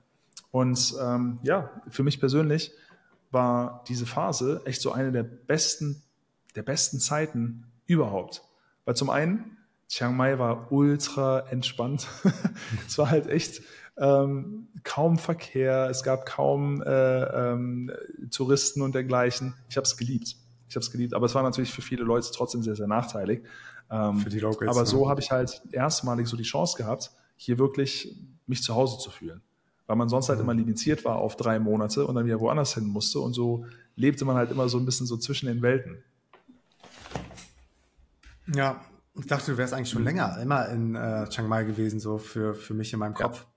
Ja. ja, insgesamt, insgesamt jetzt schon so über fünf Jahre. Aber vorher hm. halt immer mal wieder so mit Visa-Runs. Ja, ah, immer noch getravelt damals, hin und damals her. konnte man sich dann halt in Minibus setzen und dann halt an die äh, Myanmar-Grenze fahren. Höllenritt, Höllenritt. Und dann gehst du halt einmal über die Grenze. Da haben die dann halt so einen kleinen Markt, der so ein bisschen wie das Konzept von Ikea ist. Du kannst die ganze Zeit nur einer Richtung folgen, damit du ja auch überall lang gehst und irgendwelche Souvenirs ja. kaufst. So, das heißt, so, beim äh, Reingehen Führung im Supermarkt, ja. Genau. Äh, beim Reingehen gibst du deinen Pass ab und äh, eine 10, äh, sie wollen eine crisp 10-Dollar-Bill. Ja? Wenn es Dollar sind, darf es nicht benutzt sein oder 500 Baht. Und äh, dann gehst du einmal da durch den, durch den Markt, kommst zurück, kannst mhm. deinen Pass abholen. Und dann, dann hast du wieder dein Visum. Ja. ja. Ja wie krass. Aber das brauchst du jetzt nicht mehr? Durch die Hochzeit? Nee, jetzt habe ich, hab ich tatsächlich mit Ach und Krach mein äh, Wedding-Visa. Ja. Nice. Nice. Das ist richtig cool, aber es war, es war auch echt ein ziemlicher Akt. Also das ganze Papier, den ganzen Papierkram zu besorgen, das mhm. dauert echt super, super lang. Und insbesondere auf der deutschen Seite ist natürlich echt komplex. Ähm, weil Wie sagst du das? allein dieses Single Certificate zu bekommen, also die Bescheinigung, dass du nicht anderswo irgendwo verheiratet bist. Ich denke mhm. mir, es steht doch in Deutschland dann halt bei deinem Bürgeramt irgendwie im System, ob man verheiratet ist oder nicht. Ledig. Druck den Scheiß ja. aus und schick mir den rüber. Nein, die brauchen dann halt erstmal von der Person, die man heiraten will, so ein äh, ähm, wie, wie so ein Familienstammbaum, Auszug aus dem Geburtsregister und, und, und. Und dann war es das erste Mal, dass ich herausgefunden habe, es gibt in Deutschland bei solchen Angelegenheiten gibt es eine sogenannte Überbeglaubigung. Schon mal gehört? Ja, das mussten wir auch schon mehrfach machen. Das ist die Beglaubigung einer, ja. Ja, dann überleg mal, das Ganze noch apostilliert und translated und dann noch der Translator, der muss auch noch vereidigt und verspürt sein. Also wir haben das ja ein paar Mal durch mit den Residencies. Es ist, ja. das ist krass. Das ist Bonn und Köln, ne? Diese Überbeglaubigung vom polizeilichen ja. Führungszeugnis. Eine Beglaubigung einer be beglaubigten Urkunde. Die ist schon beglaubigt, ja. aber da muss, muss nochmal beglaubigt werden, dass sie beglaubigt ist. Also, ja, es ist der Da Wahnsinn. denkst du auch echt manchmal, das ist doch Schikane. Vor allen Dingen, von den verschiedenen Institutionen dann die ganzen Papers in Time zu bekommen, weil ja alles nur maximal drei Monate gültig ist. Original, so. ey. Logistik, Logistik Albtraum. Aber und dann hey, noch einen Termin zu kriegen bei den, bei den Local Authorities, also hier bei der Polizei Federal, dass die, ja. die Dokumente ja. dann nicht abgelaufen sind. Dann noch eine Kopie, ja. das muss eine Farbkopie sein. Ja. Bla bla bla, unterschrieben, apostilliert, beglaubigt. Und Ey, du, du, du, und die Infos auch überhaupt erstmal zu finden, weil meistens, das ist so wie, ähm, kennst du noch von, von Asterix und Obelix, Passierschein A35. Nee, kenn ich nicht. das, ist, das ist so ein, äh, so, so ein Asterix-Film. Die wollen ja. irgend, äh, irgendein Dokument ausgestellt bekommen. Und dann kommen die halt in, in so einem ja, Bürogebäude an, das eigentlich mehr wie ein Irrenhaus ist. Und jeder sagt so. dann, die müssen woanders hin. Und dann werden die total wahnsinnig, wie die äh, von Zimmer zu Zimmer rennen. Ja. Ultra ah, lustig. Weißt, Aber gen ja, genau daran habe ich gedacht. Weißt du, was noch eine krasse Geschichte ist? Ah. Ist ungelogen. Also, ähm, wir haben das genauso gemacht wie du damals mit deinem Familiennamen mit sechs Jahren bei der Rio. Unser Sohn wurde jetzt mhm. geboren letztes Jahr mhm. und der heißt auch Moira. Und ich bin ja. ja schon länger mit der Yara verheiratet. Ja. Aber wir haben das damals wollen wir uns in Hesse ersparen, dass sie den Namen annimmt und dann überall quasi ihren Namen ändern muss bei den ganzen Behörden ja. und so. Jetzt haben wir gesagt, es ist aber eigentlich ganz nice, wenn die ganze Familie gleich heißt. Also hat sie meinen Namen Voll. angenommen mhm. durch eine cool. Ehenamenserklärung in ja. Deutschland, die ja. aber von dem Standesamt beglaubigt oder bestätigt werden muss, diese Ehenamenserklärung, wo du mhm. zuletzt gemeldet gewesen bist vor deiner Abmeldung. Also in unserem ja. Fall dann Berlin. Ja. So, und diese Ehenamenserklärung, die muss dann auch ein Notar bestätigen. Das haben wir in Düsseldorf machen lassen. Und dann kam irgendwie mhm. raus, aber die Notarin, die hätte das nicht machen dürfen, weil die nicht vereidigt war oder nicht Fachgebiet für genau diese Ehenamenserklärung und uns auch irgendwas nicht vorgelesen hatte. Also da fing das dann schon an. Und dann hatten mhm. wir dann eine, eine Dame, ich sage jetzt nicht den Namen, die, ähm, die hat das Ding einfach nicht bearbeitet. So, und ja. dann hast du die angerufen, dann hast du gesagt, wir brauchen das, damit, ähm, ja, damit meine Frau den gleichen Namen hat für, für unseren Sohn und dass wir dann jetzt alles anschieben können und mit Passport und Authorities und Behörden hier in Brasilien, in Zypern, wo auch immer. Und dann hast du die angerufen in Berlin und die hat dann die ganze Zeit sich nur complained, aber, aber sowas, also die hat dich richtig angeschnauzt, wie du denn die äh, Frechheit besitzen könntest, sie, sie danach zu fragen, wann denn äh, dieser Antrag mal bearbeitet werden würde, weil sie so viel zu tun hat, weil sie schlecht ja. bezahlt wird, weil sie überarbeitet ist, weil die ganzen Kollegen melden sich den ganzen Tag krank und das dauert jetzt eh noch drei oder fünf Jahre und weil wir aus dem Ausland anrufen, haben wir eigentlich eh, eh keine Chance jetzt überhaupt die, die, dieses Ding bestätigt zu kriegen. Doch, das. Wow. Es war, es war die hat auch ein Ventil gebraucht. Die hat ja, echt also die tat mir am Ende wirklich leid so. Wir, wir haben es dann über so ein paar, über so ein paar Trick 17 dann irgendwie hingekriegt, dass sie das dann doch gemacht hat und dann ging das auch innerhalb von einem Tag quasi und hatte uns ja. dann noch in die E-Mail geschrieben. Das war nur einfach irgendwie, dass sie dann Stempel drauf machen musste, weißt du? Ja. Und dann hatte sie noch in die E-Mail geschrieben, absoluter Ausnahmefall, ich heiße das nicht gut, was hier gemacht wurde, aber hier haben sie jetzt die, die Abserklärung von mir. Boah. Bei mir haben die auch beim, beim Auswandern. Warte, warte mal, warte mal. Und dann hat, hat mir wirklich ein, ein Kumpel von uns jetzt einen Zeitungsartikel geschickt, dass ja. Menschen, die Kinder kriegen wollen, in Berlin, weil, weil da auch irgendwie wieder was dran hängt mit Geburtsurkunden. Ich weiß nicht, ob das ein Witz war oder so, aber aus wie ein seriöser Artikel, dass sie sich ernsthaft ja. überlegen, das woanders zu machen, weil in Berlin gar mhm. nichts mehr vorangeht. Boah. Ja. Also ich höre ich hör auch nicht viel Gutes aus, aus Deutschland so seit der äh, letzten Entwicklung, sage ich mal. Also ich möchte mir mhm. kein Urteil bilden, ähm, weil es immer so ein bisschen biased ist. Man spricht halt trotzdem so mit Leuten, die halt ähm, den eigenen Werdegang eben kennen und dann hat es generell schon so einen, einen, anderen Kontext. Ja. Aber ähm, also ich ja. weiß nur noch, als ich, bei, als ich mich abgemeldet habe im, Bürger, äh, bei, im Bürgeramt, da haben sie halt gefragt, wo es hingeht. Beim Bürgermeister. Mhm. Ähm, und ich bin jetzt immer noch in Deutschland, ähm, glaube ich, registriert, also gemeldet dahingehend, dass in ihrem System steht, ich würde in Saigon leben oder Ho Chi Minh City, weil das halt meine erste Station war. Weil ja. sie ja dann fragen, ja, wohin wandern sie denn aus? Die kennen ja das Konzept von ongoing Reisen aber, nicht. Ja, das heißt, aber das ist so krass. Eigentlich, eigentlich dürfen, oder da gibt es ja immer auch so missverständliche Informationen. Bei manchen, die schreiben einfach an, unbekannt verzogen. Eigentlich mhm. muss man das, glaube ich, angeben. Und, und manche bestehen aber darauf, wie vielleicht bei dir, wo ist denn jetzt mhm. der nächste Ort? Genau. Ich habe ihnen gesagt, dass ich halt nur für eine Woche dort bleibe mhm. und dann auf unbestimmte Zeit aber halt durch Asien reise. Und ja, nee, wir müssen hier was eingeben. Und dann irgendwie Jahre später brauchte ich, brauchte ich einen neuen Ausweis. Ruf dann halt in Wuppertal an, wo ich eben herkomme. Und ich, ja, wie? Wir dachten, Sie sind in Vietnam.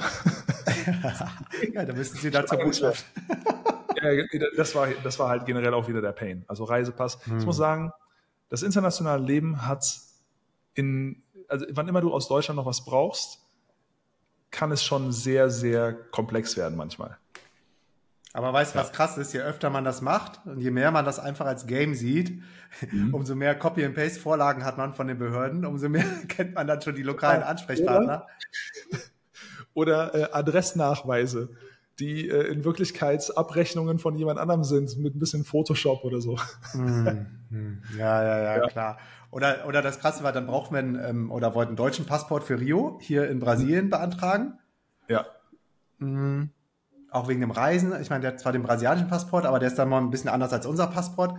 Und der mhm. brasilianische Passport, der ging super schnell, so innerhalb von zwei Wochen hatten wir den. Und dann bei den Deutschen war dann so irgendwie das, Honorarkonsulat in Blumenau, in Santa Catarina. Und Blumenau ist auch so eine alteingesessene deutsche Bastion, ja. darum haben die da auch eine deutsche ja. Konsulat. So, und ach, die war eigentlich ganz lieb, die Frau, mit der haben wir dann tausendmal E-Mails hin und her geschrieben.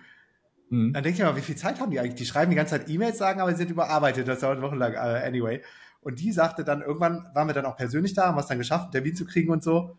Mhm. Haben, glaube ich, dann die, die, ganze Botschaft auseinandergenommen mit dem Rio, weil der ziemlich frei aufwächst und überall laufen und da von dran ziehen. Das waren die, glaube ich, auch nicht gewohnt. Aber die, die waren trotzdem super lieb. Äh, mhm. Und die sagte dann so, ja, ganz ehrlich, äh, bei uns, bei den Behörden ist es immer so, wir prüfen erstmal so lange und versuchen äh, quasi diesen Status zu finden, dass wir nicht zuständig sind. Sind wir überhaupt zuständig? Ach, ja, und das ist der Default-Mode bei denen. Und dann war wirklich, ja, wie lange wohnen sie denn schon in, in Brasilien und an ja. dem einen Ort? Und da musste man das ja. alles nachweisen. Die versuchen dann immer wieder irgendeinen Punkt zu finden, ja. zu sagen, nee, das ist aber nicht unsere Zuständigkeit. Das muss Deutschland machen. Dann sagen wir, ja, aber Deutschland geht nicht, wir sind nicht mehr in Deutschland gemeldet.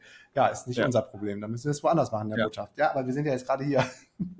Ja, dadurch, dass meine Frau in Deutschland geboren ist, haben die in Deutschland auch gesagt, ja, äh, Moment, sie, äh, sie ist aber doch Deutsche. Das heißt, wir müssen sie auch als Deutsche betrachten. Aber ich will sie als Thailänderin heiraten, damit ich in Thailand meine Aufenthaltsgenehmigung bekomme und wir hier ja. leben.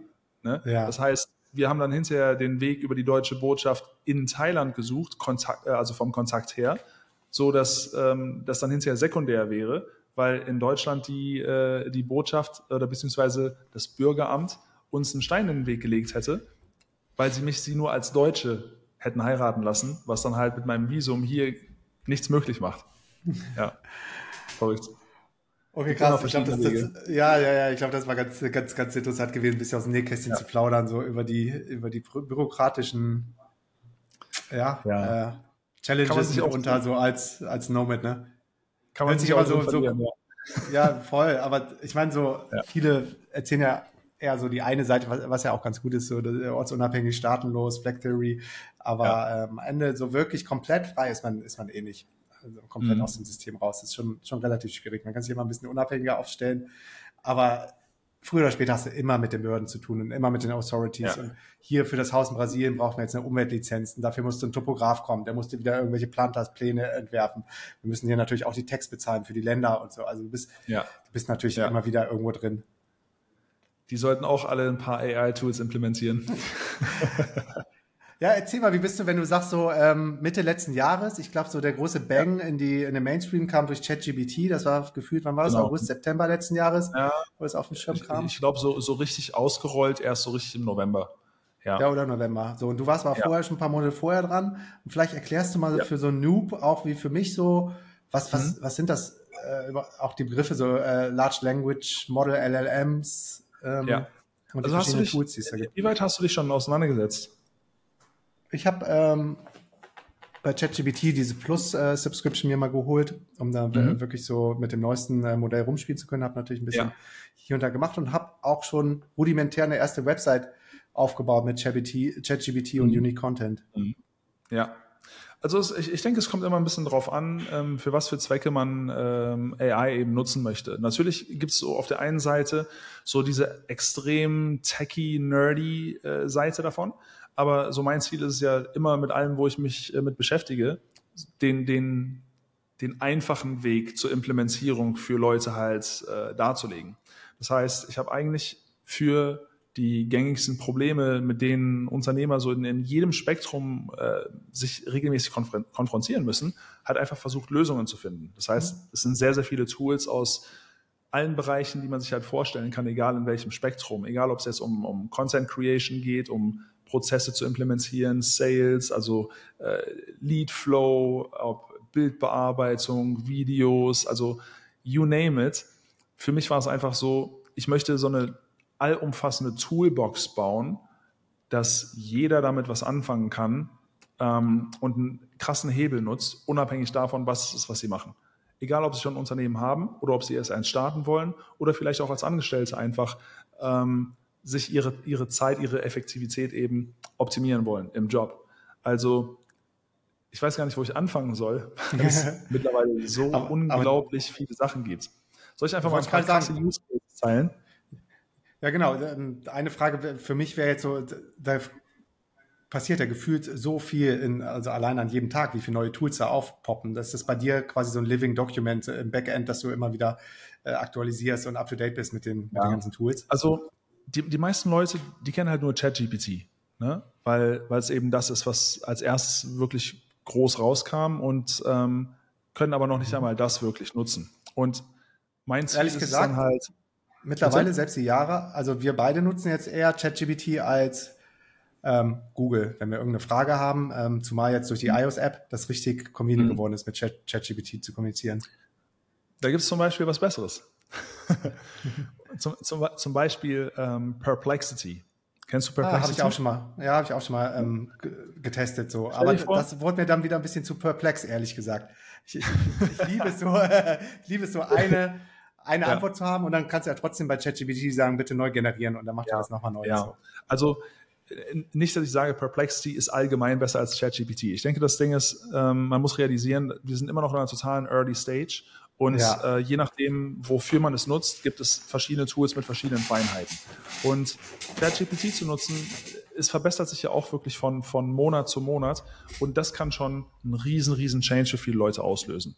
Aber gleichzeitig zu realisieren, wenn man ChatGPT Plus nutzt, hast du eben die Möglichkeit, verschiedene Plugins zu nutzen und API-Schnittstelle, dass du dann zum Beispiel auch mhm. sagen kannst, hey, ich bin vielleicht im Job und habe jeden Tag mit Excel zu tun, also versuche ich zum Beispiel ChatGPT in Excel zu integrieren und muss überhaupt gar keine Formeln mehr schreiben und gebe einfach nur Prompts rein und mein, mein gesamtes Sheet ist dann halt entsprechend angepasst. Das sind zum Beispiel Dinge, die ähm, für, für viele Leute, die halt auf einer täglichen Basis mit Excel arbeiten, extrem hilfreich sind. Wohingegen Perplexity einfach eine viel, viel bessere Search Database ist, weil es halt mhm. immer so mhm. Cross-References gibt. Wenn ich zu irgendeinem Thema ähm, etwas erfrage, dann weiß es in der Regel zum einen auf alles eine Antwort, hat äh, eine sehr konkrete Aufschlüsselung der Antwort, anders als wenn ich jetzt in Google suchen würde, auch anders als bei ChatGPT, weil wir da eben nicht wirklich immer Realtime-Data bekommen.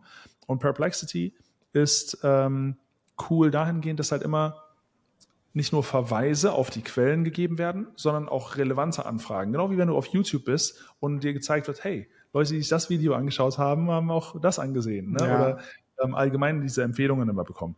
Und so hast du halt gewissermaßen so ein Informations-Selbstbildungs-Rabbit-Hole in Perplexity zum Beispiel. Und ähm, dann geht es aber mir auch sehr, sehr viel um so Everyday-Use äh, kind of Tools, die man insbesondere so in Hinsicht auf, auf Content Creation beispielsweise nutzt. Weil jeder lässt sich irgendwo inspirieren. Jetzt stell dir vor, es gibt, es gibt gewisse Extensions, äh, gewisse Tools, mit denen du halt in Realtime ein jedes YouTube-Video nicht nur transkribieren, sondern auch zusammenfassen kannst und dieses dann beispielsweise nutzt, um es umschreiben zu lassen. Everything at a click of a button, um es dann zum Beispiel über einen Teleprompter in der Captions AI App runterzulesen, ja, und es dann auch noch ähm, AI generiert über einen De-Noise-Button so den Noise zu filtern, weil du es mit dem Handy aufnimmst, klingst es plötzlich wie eine Studioaufnahme und hast auto generierte Subtitles und sowas. Also du kannst dein Content-Game eben auch komplett ähm, optimieren dahingehend. Und Kundengewinnung ist nochmal ein ganz, ganz anderer Level. Was im Bereich Kundengewinnung möglich ist, stell dir vor, also je nachdem, wo du deine, wo du deine Kunden gewinnst. Gehen wir jetzt mal davon aus, weil wir jetzt gerade bei Instagram waren, du machst es auch bei Instagram. Dann gibt es eine Browser-Extension, bei der du gewissermaßen auf Masse Outreach betreiben kannst. Aber nicht so, wie man das normalerweise von anderen Plattformen kennt, wo das dann eben auch against ähm, äh, Instagram Rules ist, sondern wir haben zwei Möglichkeiten, Kunden zu gewinnen. Zum einen inbound, zum anderen outbound. Inbound ist, ich kreiere Content, Leute reagieren darauf, kommen zu mir. Outbound ist, ich spreche Leute an, idealerweise, die schon targetiert sind, weil sie sich für ein konkretes Thema interessieren. Und deshalb kann ich dann auf Profile gehen, die in einem ähnlichen Sektor unterwegs sind, die vielleicht größer sind als ich, die erfolgreicher sind, weil jeder, der denen folgt, ist ja schon jemand, der so einen mentalen Opt-in gemacht hat, ja, ich interessiere mich für das Thema. Dann gibt es diese Browser-Extension. Wenn ich in Instagram am Laptop bin, ich klicke auf die Follower, Browser-Extension ne? heißt Howdy, so wie mhm. Cowboys, ja, Howdy. so, und äh, da habe ich die Möglichkeit, eine Master-Nachricht, also das ist so das Template, das Main-Template, zu formulieren und die passt sich an auf die gesamte Liste. Ich kann je nach Pricing-Plan, den ich nutze, halt zwischen 20 bis 50, 50 bis 100 Nachrichten pro Tag schicken. Alles andere wäre von Instagram halt auch nicht toleriert. Ja? So, deshalb ist es konform mit Instagram und kann so innerhalb von drei Minuten jeden Tag 100 Outreaches machen zu Leuten, von denen ich schon weiß, die sind grundsätzlich an meinem Thema interessiert, weil sie anderen Leuten folgen, die an dem Thema interessiert sind. Und es passiert alles auf Autopilot. Gleichzeitig habe ich die Möglichkeit einzustellen, dass wenn sie nicht antworten, dass ein automatisierter Follow-up geschickt wird. Wenn diese Nachrichten gut gecraftet sind, wenn man sich mit, mit Sales ähm, halt ein bisschen auskennt, mit, mit Psychologie, ähm, wie man diese Nachrichten eben entsprechend formuliert, dann ist es sehr von Erfolg gekrönt. Sagen wir mal, es, es wären nur 10% der Leute würden überhaupt reagieren. Und davon werden, werden halt nochmal ein paar Prozent zu Kunden. Dann ähm, ist es so oder so trotzdem eine, eine Tätigkeit, die normalerweise entweder unsere Zeit kostet oder die Zeit eines Angestellten. Wenn ich auf einer Monatsbasis einen Angestellten bezahle, dann bin ich bei, äh, je nachdem, ob es eine, eine, deutsche, eine, eine, deutsche Arbeitskraft ist, bist du in der Regel trotzdem so bei mindestens 2000 Euro. Ne? Und ähm, dieses Tool kostet halt im Monat bei 100 Nachrichten etwas über 200 Dollar. Und plötzlich hast du halt die Arbeit von einem gesamten Angestellten so gemacht.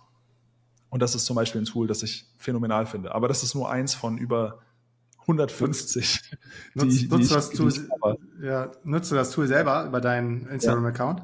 Ja. Und ja. du hast, du hast keine, keine Angst, dass du damit deinen Account irgendwie schädigst oder burns, wenn, wenn die dann doch mal sehen, da ist automatisierte Software im Hintergrund? Nee, also ich habe tatsächlich, ich habe erst ähm, zuletzt Probleme mit meinem Instagram-Account gehabt, seitdem ich diese Paid Verification nutze.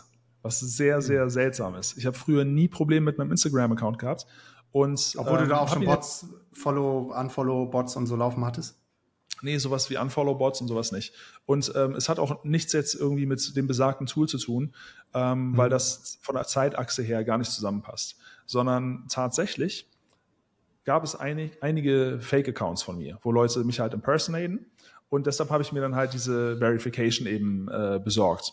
Seitdem ich diese habe, ich weiß nicht, ob, ob Instagram dann anderen Leuten mehr traut oder generell, wenn jemand sagt, hey, das ist nicht der richtige Basti oder so, dass äh, Instagram trotz Verifizierung, trotz dessen, dass sie meinen Reisepass äh, haben, das also das Bild davon, ähm, wurde ich jetzt schon dreimal im letzten Monat, in den letzten fünf Wochen, dreimal wurde ich suspendiert und sollte mich Ach, neu wieder. verifizieren. Aber ja. nur neu verifizieren. Und dabei mhm. haben sie das ja schon von mir mehrfach zugeschickt bekommen. Deshalb, Dafür ist doch eigentlich genau dieser Blue Verification Checkmark, genau, deshalb, wofür deshalb du dann verstehe ich es überhaupt nicht. So. Und wenn ich gegen irgendwas verstoßen würde, dann würden sie mir den Account nicht zurückgeben. Vor allen Dingen immer sagen sie dann halt nach 24 Stunden, ähm, bitte entschuldigen Sie die Unannehmlichkeiten oder die Umstände, irgendwie so eine E-Mail, ähm, weil, weil es fälschlicherweise war. Dreimal jetzt in Folge. Hm. Und das ist einfach nervig. Insbesondere, wenn deine ganze Audience halt irgendwie bei, bei Instagram aufgebaut ist. Was immer mehr halt wieder so ein äh, Reminder ist, dass man das Ganze diversifizieren sollte. Definitiv. Sammelst ja? du denn auch E-Mail-Adressen von denen?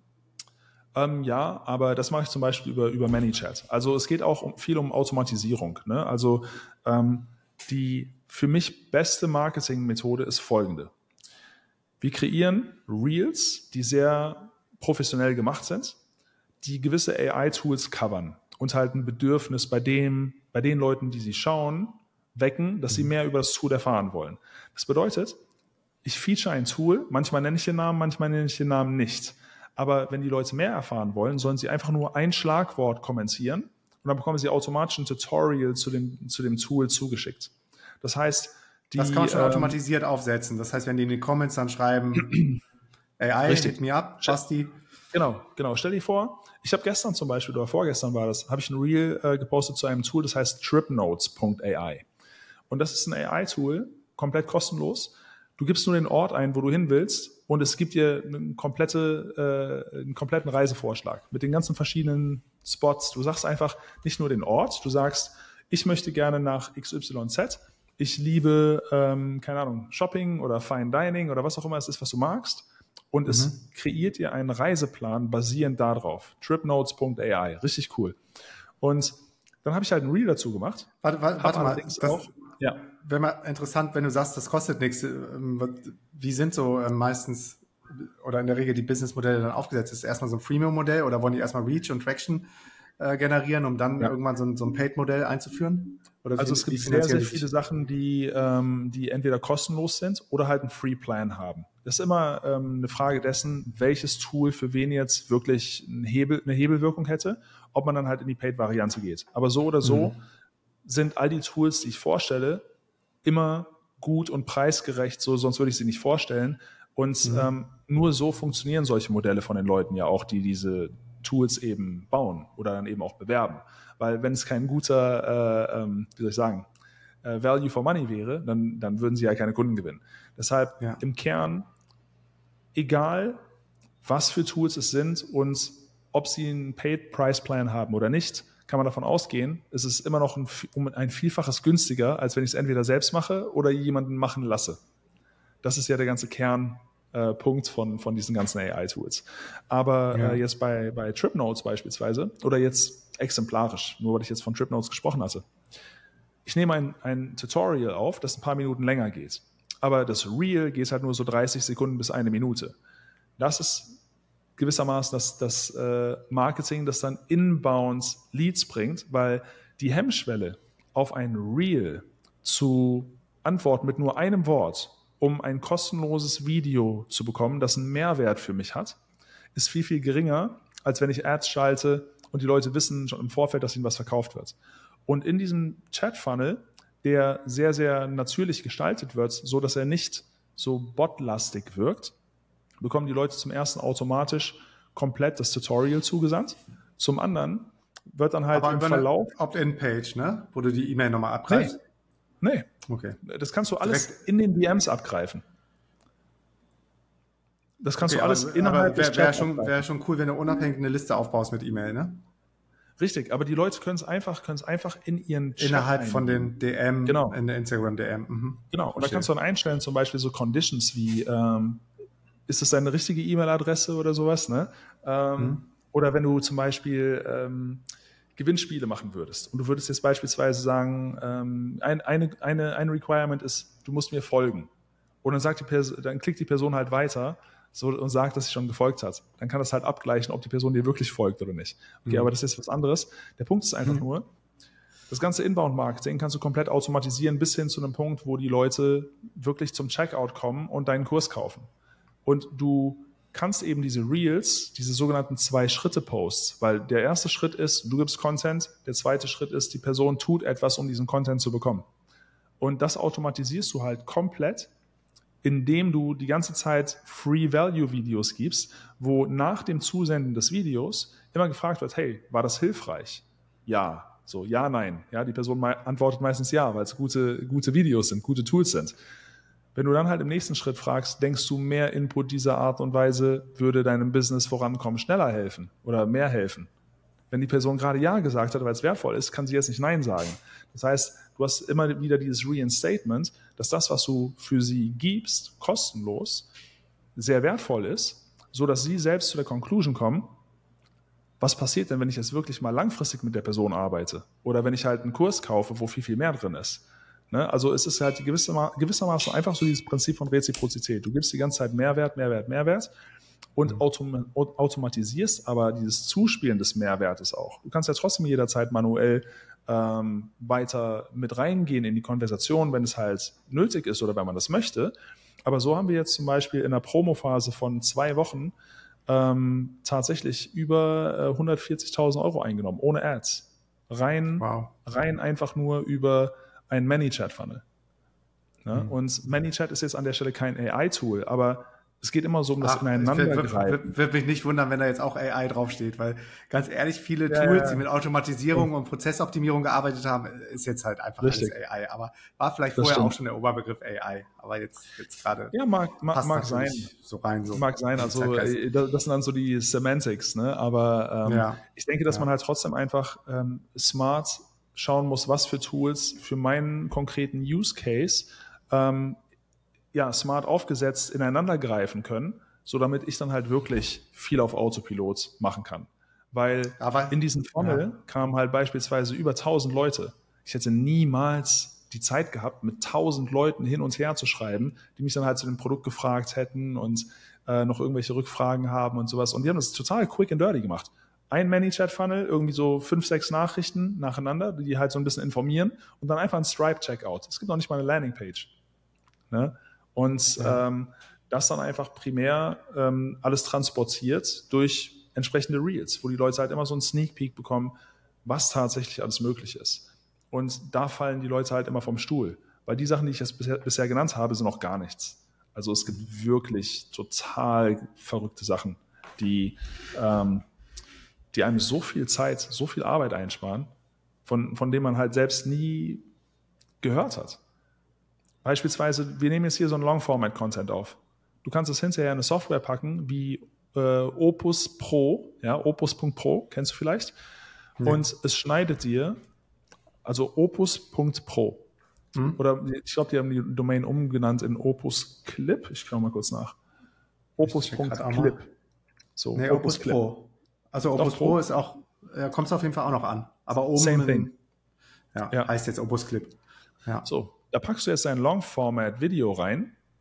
Und wenn es jetzt, ich weiß nicht, wie es jetzt hier bei Riverside bei der Aufnahme ist, ich weiß nicht, ob es dann hinterher ein Querformat ist, es detected den Speaker, shiftet dann immer auf den Speaker und schneidet dir Reels. Es schneidet dir deine Reels. Aber nicht nur das, es transkribiert und analysiert die gesamte Konversation und schaut halt, nach gewissen Hookpoints, die interessant sind, so dass wenn es dir dann ungefähr 15 Reels kreiert, gibt es jedem Reel einen Virality Score, basierend mhm. darauf, was davon würde thematisch und aufgrund dessen, wie es gesprochen wurde und so, was ist am dynamischsten, was wird am meisten wirken. So hast du dann halt eine chronologische Abfolge der potential most viral Reels, obwohl du eigentlich nur ein Long Format aufgenommen hast. Total verrückt. Mhm. Und das Gleiche ja. ist zum Beispiel. River, Riverside hat sowas übrigens auch rudimentär implementiert, aber ohne diesen Virality. Score. Aber du kannst sagen, am Ende mhm. ähm, Auto AI, also Generate mhm. AI Clips. Ja. So, und dann hast du zehn Clips, kriegst ja. du transkribiert, auch die ganze Conversation und du kriegst quasi so ein Thema dazu und kannst die dann wieder hochladen. Das, also, also das bauen jetzt momentan wirklich viele, viele Softwares ein. Aber weißt du, was auch spannend ist? Ganz kurz, um da einzuhaken. Ähm, ich finde das eigentlich ganz, ganz angenehm, die Entwicklung. Das, das war fast, die Diskussion hatte ich letztens nochmal mit dem Podcast-Gast, ich glaube, die Folge ist noch nicht live, das so Time is a Flat Circle, wo wir, mhm. wo du jetzt äh, anfangs unseres Interviews über Conny und Sebastian gesprochen hast, vom, vom Blogcamp ja. und ähm, damals Blogs ja. aufsetzen und Freebuy und dann gab es ja auch diese E-Mail-Cycles und du hast quasi über, über Content, so ein bisschen wie du das machst, auch deinen Expertenstatus ja. äh, kreiert und dann dieses, dieses Over-Delivering, also unerwartet mhm. irgendwie, dass die Leute viel mehr kriegen und dann am mhm. Ende sind sie so überzeugt, dass sie dann quasi von dir kaufen. Ja. Ohne das, was jetzt in den letzten Jahren so ein bisschen, bisschen äh, propagiert worden ist, diese, diese Drückerkolonnen-Mentalität, so äh, Scarcity, ja. es läuft gut, vielleicht spielt genau. man immer noch ein bisschen mit Scarcity, so das Angebot läuft, aber du musst dich jetzt hier in dem Telefonat entscheiden, Pistole auf die Brust und sonst kannst du nie wieder mit mir arbeiten. So. Und ja. das, das hat sich irgendwie so nicht so ganz cool angefühlt so von, von Ager Seite. Richtig, richtig. Ähm, aber was da zum Beispiel extrem hilft und was sich da AI zu nutzen macht, ist eben wieder, also ich weiß, es klingt komisch, aber Real Human Connections zu bauen. Weil eins mhm. der krassesten Tools, das wir nutzen, ist eins, das heißt Be Human. Be und human. was Be Human macht, ist, also stell dir vor, du kaufst etwas oder, oder du machst eben Code Outreach. Videos, persönliche Videos ziehen halt immer viel, viel besser. Ja. Und mhm Stell dir vor, du nimmst jetzt ein Video auf. Ich spreche jetzt hier in die Kamera. Ich muss ein bisschen Abstand haben, ja, so, damit es nicht zu nah dran ist. Und ich spreche dann jetzt halt hier in diese Kamera ein Skript, das ich an viele Leute schicken möchte und habe eine Leadliste, die ich vielleicht in einer Lead-Datenbank wie Apollo.io oder sowas äh, irgendwo hergezogen habe. Ähm, Gibt es ja verschiedene Datenbanken für. Und mit dieser Leadliste, die lade ich einfach in das Be Human AI äh, Tool hoch und kombiniere das mit dem einen universellen Video-Template, das ich aufgenommen habe. Und es klont meine Stimme und macht dann Lip-Sync, der halt ein bisschen besser ist, wenn ich nicht so ganz nah an der Kamera bin, dass es nicht so mhm. stark auffällt. Und dann kann ich da ähm, tausende Videos, ich könnte theoretisch Code Outreach E-Mails tausende am Tag schicken mit komplett persönlichen oder ja, personalisierten Videos. Ja, ja, ähm, und dass dann wirklich noch du bist, so ist dann ist natürlich eine naja, Frage. Ne? Also das ist es, so es, es, geht, es geht ja in meinem Kontext darum, es geht in meinem Kontext darum, ähm, den Leuten zu helfen, mehr Geld zu verdienen, indem sie weniger Automatisierung, Arbeit, Automatisierung mehr Zeit ne? haben. Ja? Und ähm, am Ende des Tages geht es auch darum, was für ein Empfinden haben die Leute, wenn sie sich persönlich angesprochen fühlen. Wenn es so gut ist, dass die Leute es sich merken. Natürlich können wir jetzt hier über Moral und Ethik und sowas alles sprechen und wo sich das Ganze hinbewegt. Ne? Mhm. Ähm, aber das ist halt wieder so eine klassische Transition-Phase, in der die Early Adopter einfach massiv davon profitieren können. Und nicht nur monetär, sondern eben auch natürlich in Arbeit. So, weil, weil was ist das, was uns damals begeistert hat? Die Vier-Stunden-Woche. Ne? Also ich meine, das Ziel ist ja immer Prozesse, irgendwie, ja, das, Ziel ist immer seine eigenen Umstände zu, zu optimieren. Wenn ich mehr Output ja. mit weniger Input habe, dann ist es ein, ein, Ziel, das halt erstrebenswert ist. Und AI macht halt genau das und das halt in den unterschiedlichsten Bereichen. Und das versuche ich einfach den Leuten ähm, als Early Adopter halt früh ähm, an die Hand zu geben. Krass, und das in allen Bereichen, egal ob privat oder Business. Ja. Aha. Also es ist super impressive, was du da jetzt gerade einfach auch mal so for free quasi an Tipps und Tools rausgehauen hast. Hier haue ich alle in die Show Notes und alle, die ich dir schon länger folgen. ja, kannst du später nochmal schicken, irgendwie so private ja. zu mir, dann tue ich das auch noch, ja. auch noch mehr da rein. Und ja. alle, die dir schon länger folgen, wissen, wissen dass, ähm, auch, wie, ja, wie valid und nachhaltig das ist, die, die Sachen, die du bis jetzt in die Welt gebracht hast. Und äh, wenn nicht, dann, dann machst du auf jeden Fall von, von mir da jetzt auch nochmal meine, wie sagt man, bei, bei so politischen Kandidaten Embracement oder so. Ja. das ist auf jeden Fall Props. der to, to go, ja, Props to go Guy bist für, für neue technische Innovationen. Und ich glaube, beim Thema Dankeschön. AI sind die auf jeden Fall auch wieder bei dir komplett gut aufgehoben. Ja. Ähm, ja. Deine Landingpage, wenn die mehr darüber erfahren wollen, oder Insta, verlinke ich um, eh. Wir bauen, wir bauen gerade tatsächlich eine neue Landingpage. Deshalb einfach bei, äh, also genau so wie ich es eben erklärt habe, kommt auf Bastian Barami bei Instagram und schreibt mir einfach AI Revolution. Und dann bekommt ihr vollkommen automatisiert alle Infos. Seid ihr schön Ja. ja. Und, ja. und um da den Loop jetzt nochmal zuzumachen, wie du, wie, du, wie du schon sagtest, das eröffnet natürlich dann auch Tür und Tor so für, für sämtliche kreative Ideen in alle Richtungen, fürs Gute, aber, aber vielleicht auch für, äh, für minder, minder gute Ideen. Ähm, mhm. Ich habe zum Beispiel ja. letztens ein Video gesehen von, von Michael Saylor. Da hat er dann mhm. gesagt, so ähm, Bitcoin ist, ist der letzte Scheiß und ich habe jetzt einen neuen Shitcoin mhm. gefunden und äh, investiert alle in diesen alt. Und es war 0,0, ne? ja, und es war 0,0 zu erkennen, dass es nicht mal, also dass er das nicht ja. so gesagt hat, sondern das, das, das ja. war sein, sein Video, sein Aussehen, sein, sein, sein Body, Lip singt mhm. perfekt mit seiner Voice, mit seiner ähm, Phonetik, dass ich mich frage so, oder ich weiß nicht, ob du dich damit schon mal beschäftigt hast, wie oder wie groß siehst du Deepfakes. die Gefahr, dass ja, mhm. Deepfakes, ähm, wo geht das hin, ja. dass man, dass man dann irgendwann doch dahin kommt, dass man sich selber verifizieren muss als Human, mhm. um das gesagt zu haben, was man gesagt hat? Und wo fängt dann ja. auch diese Grenze an, wie du schon meintest, ist es jetzt so, so ein Marketing-Lip-Sync, dass, dass dir ja. einfach Zeit erspart hat, dreimal das gleiche aufzunehmen, ähm, mhm. hin zu wirklich krassen Deepfake mit, ja, mhm. weiß ich nicht, äh, also bin ich gerade nicht kreativ zum, genug, aber ja. Das kann, ich, kann man hab, auf jeden Fall auch missbrauchen. Ich habe drei, drei Themen dazu oder drei Antworten dazu. Also erst einmal sage ich dir, mit welcher Software das gemacht wird. Ja, sag mal. Das ist, das ist Hey Gen. Also Hey und dann G-E-N, so wie Generated. Hey Gen. Aha. Was natürlich ja. in Hinsicht auf Content Creation schon so eine Demokratisierung der Möglichkeiten ist, weil viele Leute vielleicht nicht das entsprechende Equipment haben oder sie haben nicht die, die Lust oder das, äh, das Bedürfnis eben vor der Kamera zu stehen, haben vielleicht Angst vor der Kamera. Plötzlich kann theoretisch jeder Online-Content drehen mit seinem eigenen Avatar, ohne selbst sprechen zu müssen. Und was du da drin zum Beispiel machen kannst, du kannst dir, du gibst nur ein Thema vor und die AI kreiert für dich ein gesamtes Skript, das dann von deinem visuellen Du in deiner Stimme gesprochen wird. Ne? Also das kann auch für viele positive Dinge genutzt werden. So, das ist das mhm. Erste. Das Zweite ist, ich bin der Meinung, dass ähm, Schlechtes wird immer von gewissen Charakteren äh, der, der Gesellschaft ähm, getan, unabhängig der Möglichkeiten. Das heißt, sie schöpfen immer die Möglichkeiten, die sie haben, aus. Es shiftet sich. Ne? Früher waren es dann irgendwelche Bankräuber, Heute sind es Leute, die dann halt per Telefon mit äh, Deepfake Voices vorgeben, so, ich bin deine Tochter und mir ist was Schlimmes passiert und schick mal bitte ganz schnell Geld hierher. Oder SIM-Swap bei Mobile ja, Provider. Genau. Also solche Dinge gibt es definitiv.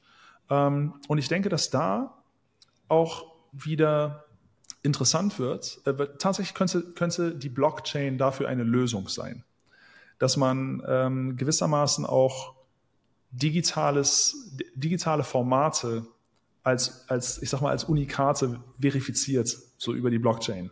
Ne? Also ich habe mich damit jetzt noch nicht so sehr auseinandergesetzt, aber ich habe irgendwo was gelesen, dass das eine Möglichkeit sein könnte.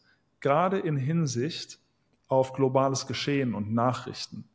Weil wenn es Deepfakes gibt, die nicht von realen Menschen zu unterscheiden sind und es dann halt irgendwie geopolitische ähm, Konsequenzen haben könnte, dass jetzt, keine Ahnung, Putin was gesagt hat über Biden oder was weiß ich was, dass dann halt mhm. komplett ähm, so eine Welle an, an, an verletzten Egos, sag ich mal, auslöst, kann das natürlich große Konsequenzen haben. Und das muss unbedingt eingedämmt werden, also die, die, die negativen Auswirkungen von sowas. Aber ich bin ehrlich gesagt auch, ähm, der einzige Grund, warum ich sowas jetzt erwähne, ist, weil ich weiß, dass es viele Leute gibt, die Angst vor den Entwicklungen von AI haben. Was mir persönlich überhaupt gar nicht entspricht, weil ich eigentlich immer so die Mentalität an den Tag gelegt habe, um Probleme kümmere ich mich, wenn sie auftauchen und eher versuche, die Dinge aus einem optimistischen ähm, äh, View für mich zu nutzen. Weil, weil das so die Art und Weise ist, wie ich äh, mich selbst antreibe. Ah, das ist eine coole neue Opportunity. Wie kann ich sie für mich mhm. nutzen? Mhm. Ne? Wie kann ich die nutzen, um die eben auch anderen Leuten zugänglich zu machen? Deshalb ähm, wo Licht ist, ist auch Schatten. Immer. Und dementsprechend immer da, wo Schatten ist, werden entsprechende Leute auch immer im Rahmen der Möglichkeiten, die sie haben, für sich Wege finden, ähm, andere Leute zu benachteiligen. Egal, was das für, für Mittel und Möglichkeiten sind.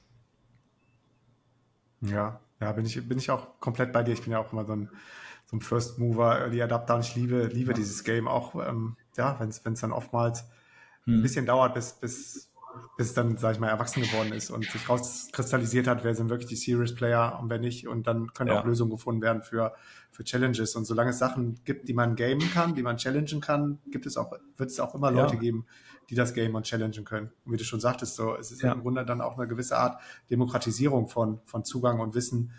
Und ja. ähm, viel gefährlicher Absolut. könnte ja auch sein, das Ganze zentralisiert dann versuchen unter Verschluss zu halten oder diese ganzen äh, Language Models zu, ich glaube, Alignment oder so ist das Schlagwort, die dann mhm. auch wieder äh, quasi versuchen, in den Zaum zu halten, ja. um das dann wieder zu gamen. Das ist so, so ein never-ending Loop, in dem man sich. Ja, ich, sich ich, ich denke einfach. Aber ich glaube, das ist auch oder spiegelt gerade so diesen den, den Zeitgeist von Innovation und technisch technischer Skalierung und gerade auch, ich weiß nicht, ob du den Artikel kennst von Marc Andresen, Software Eats the World.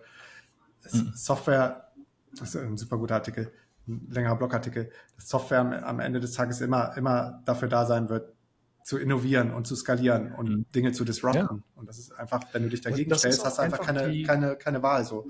Du wirst eh überrollt. Du, du hast keine Wahl und es ist die Geschichte und der Antrieb der Menschheit, immer nach Innovation zu streben. Weil warum, warum bauen wir noch irgendwelche Megacities oder sowas? Also es ist ja einfach so, der Mensch, der kann nicht stillstehen. Weil wir, mhm ich will jetzt nicht irgendwie zu philosophisch werden und uns äh, irgendwie zu judgmental zu sagen, äh, ja, der Mensch, der hat nie genug oder sowas. Es geht einfach immer darum, der Mensch ist ein Problemlöser. Wenn er keine hat, dann kreiert er welche, um sie zu lösen, damit wir keinen Stillstand haben, weil uns sonst langweilig ist. Ne? Und tatsächlich ist es auch so, wenn ich jetzt irgendwie so voll in meinem Creative Juice bin, sag ich mal, dann fällt es mir total schwer, mal einen Tag so komplett Pause zu machen mm. und so alles liegen zu lassen. So dass das gewissermaßen ich den, den, den, gesamten Tag mich dagegen wehren muss, mich mit den Themen zu beschäftigen, die die ganze Zeit durch meinen Kopf gehen. Und jetzt gibt es dann halt viele Leute, ich weiß, ich sehe ein bisschen müde aus, aber schon spät in Thailand, deshalb, ich arbeite zwar viel, aber ich bin nicht der Meinung, ich bin kein Freund der Definition von Work-Life-Balance. Weil eine Balance muss immer nur gehalten werden zwischen zu viel von etwas Schlechtem und zu wenig von etwas Gutem. Und wenn, wenn man von Work-Life-Balance spricht, dann impliziert man schon unmittelbar, dass Work das Übel ist. Und das ist für mich dann einfach so eine klare Sprache von Leuten, die einfach nun mal beruflich etwas machen, was sie kacke finden. Und dann kommen wir wieder zum Werten von Dingen, zu, zu Labeln von Dingen. Und Jetzt würden andere Leute Außenstehende würden halt auch sagen, boah, Basti, du arbeitest aber so viel und so, tue ich auch, ja. Aber es ist meine Wahl, weil ich bin mein eigener Chef und für mich wenn wir von Balance reden, dann geht es nicht darum, gleich viel frei zu haben, wie man arbeitet, sondern eben zwischen gut und schlecht zu, zu balancieren. Und wenn ich den ganzen Tag etwas machen kann, was mir Spaß macht, dann habe ich ja gar nicht das Bedürfnis nach gezwungener Balance. Das bedeutet, ich, ich arbeite so lange an etwas, das mir Spaß macht, wie ich gerade produktiven Output geben kann. Und wenn nicht, dann muss ich resten. Der Grund, warum Außenstehende halt sagen, so dein Leben ist so äh, ähm, in Disbalance, ist einfach, dass ich mehr mache. So, ich mache einfach von, von allem, was die meisten Leute machen, einfach nur mehr. Deshalb wirkt es wie Disbalance. Ja, ja ich, kann auch, ich kann auch voll relaten. Gerade wenn man so in, in diesem Flow-State ist, in dem Tunnel, ne? Ich weiß noch, so ja. zu, den, zu den Hochzeiten von, von DMX oder ab und zu, ich habe immer noch diese, diese Flow-Momente oder so, dann, dann vergisst du zu essen, du willst einfach nicht mehr essen, du willst nicht mehr trinken, du willst Voll. nicht mehr schlafen, du willst, du willst einfach Voll. nur noch in diese, in the zone. Und ich weiß noch, ja, war auch eine Zeit, da habe ich diese ganzen Produktivitätstools getestet, wie Pomodoro oder so. Ja. Das ist ja irgendwie so, so und so viele Minuten, dann machst du wieder einen Break. Und das hat, das hat mich fertig gemacht, das Ding, weil ich musste dann immer diese Breaks machen und ich wollte aber einfach durchhasseln. Ey. Ich, ich fand das immer total kacke. Ja, ich habe einfach, hab einfach hier Pomodoro äh, und diese ganzen Worktime, da gibt es ja mittlerweile so kleine Gadgets und so, die du hier hinstellst und so. Ja. Ähm, nee, ich, ich sag dir ganz ehrlich, Mann, ähm, das ist so, das ist so, seit, seitdem ich angefangen habe, eigentlich immer so meine Story. Ich lasse mich inspirieren von gewissen Themen, die mich dann halt irgendwie ziehen. Und wenn sie mich ziehen, dann gebe ich dem auch nach und sage dann, okay, wenn es mich zieht, dann ich habe ein gutes Bauchgefühl oder einen guten Radar, sag ich mal, Kompass. Hm. Und dann gehe ich da halt rein und dann gebe ich dem halt so alles, was ich, was ich habe, solange wie, ähm, wie es mich begeistert. Und da versuche ja. ich dann einfach irgendwie ähm, alles rauszuholen und das an andere Leute weiterzugeben und irgendwie so, ein, so eine Art Lauffeuer draus zu machen. Ja. Word. Ja. Geil, ich glaube, wir haben alle Loops geschlossen. Das war ein sehr, sehr, ja, sehr geiles Gespräch mit dir. Danke, mein Lieber. Ich habe mich so drauf gefreut. Danke dir. Ist, äh, echt, Danke echt geil dir. Ah, ist schon lange her gewesen, abgefahren. Ja. Da bist du einfach Dad plötzlich. Herzlichen Glückwunsch, Mann. Ich freue mich so sehr für euch. Danke, danke, danke, Mann. Das war, das war quite a journey. Ja, habe ich gehört. Aber es, es, fühlt, sich, fühlt sich so verdammt gut an, ey. Das ist, äh, ich muss aufpassen, so wie damals, als, als wir vegan geworden sind, mittlerweile sind wir nicht mehr fully vegan, äh, nicht ja. zu preachen und versuchen, die ganze ja. Welt zu bekehren, dass alle jetzt ja. Dads werden sollen und äh, sonst auf jeden Fall was outmissen, weil ich war lang genug auch auf der anderen Seite. So. Ja, ja. Genau wie damals als, als digitaler Nomade. Ich erinnere mich dann auch, wenn man glaubt, den ultimativen Lifestyle gefunden zu haben, äh, auch so sehr missionieren zu wollen. Komplett. Aber oder, oder wie du sagst, das mit, mit dem Handgepäck. Auf einmal was on vogue, dass, dass alle ja. nur mit Handgepäck oder alle machen was in, ja. in Taiwan, in Hongkong, eine Company auf so. Ja, ja, Weil dieser ja. Herdentrieb, ne? Mit der Zeit relativiert sich alles. Ja. Ja. ja. Man, wird, man wird auch so ein bisschen, ja, was heißt genügsamer, aber auch so ein bisschen einfach entspannter, ne? Dass man nicht mehr auf jeden Hypezug mit aufspringen muss. Ja. Ja, in diesem Sinne, Mann. danke, Mann. Danke Vielen dir. Dank. Und danke an alle, die, die zuhören. Danke an alle, die durchgehalten haben. Ich glaube, das längste Interview ist jetzt. Knapp zwei Stunden. Ja, wir sehen uns bald irgendwo auf dieser Welt wieder. Hau rein. Bis dann. Hau rein. Ciao.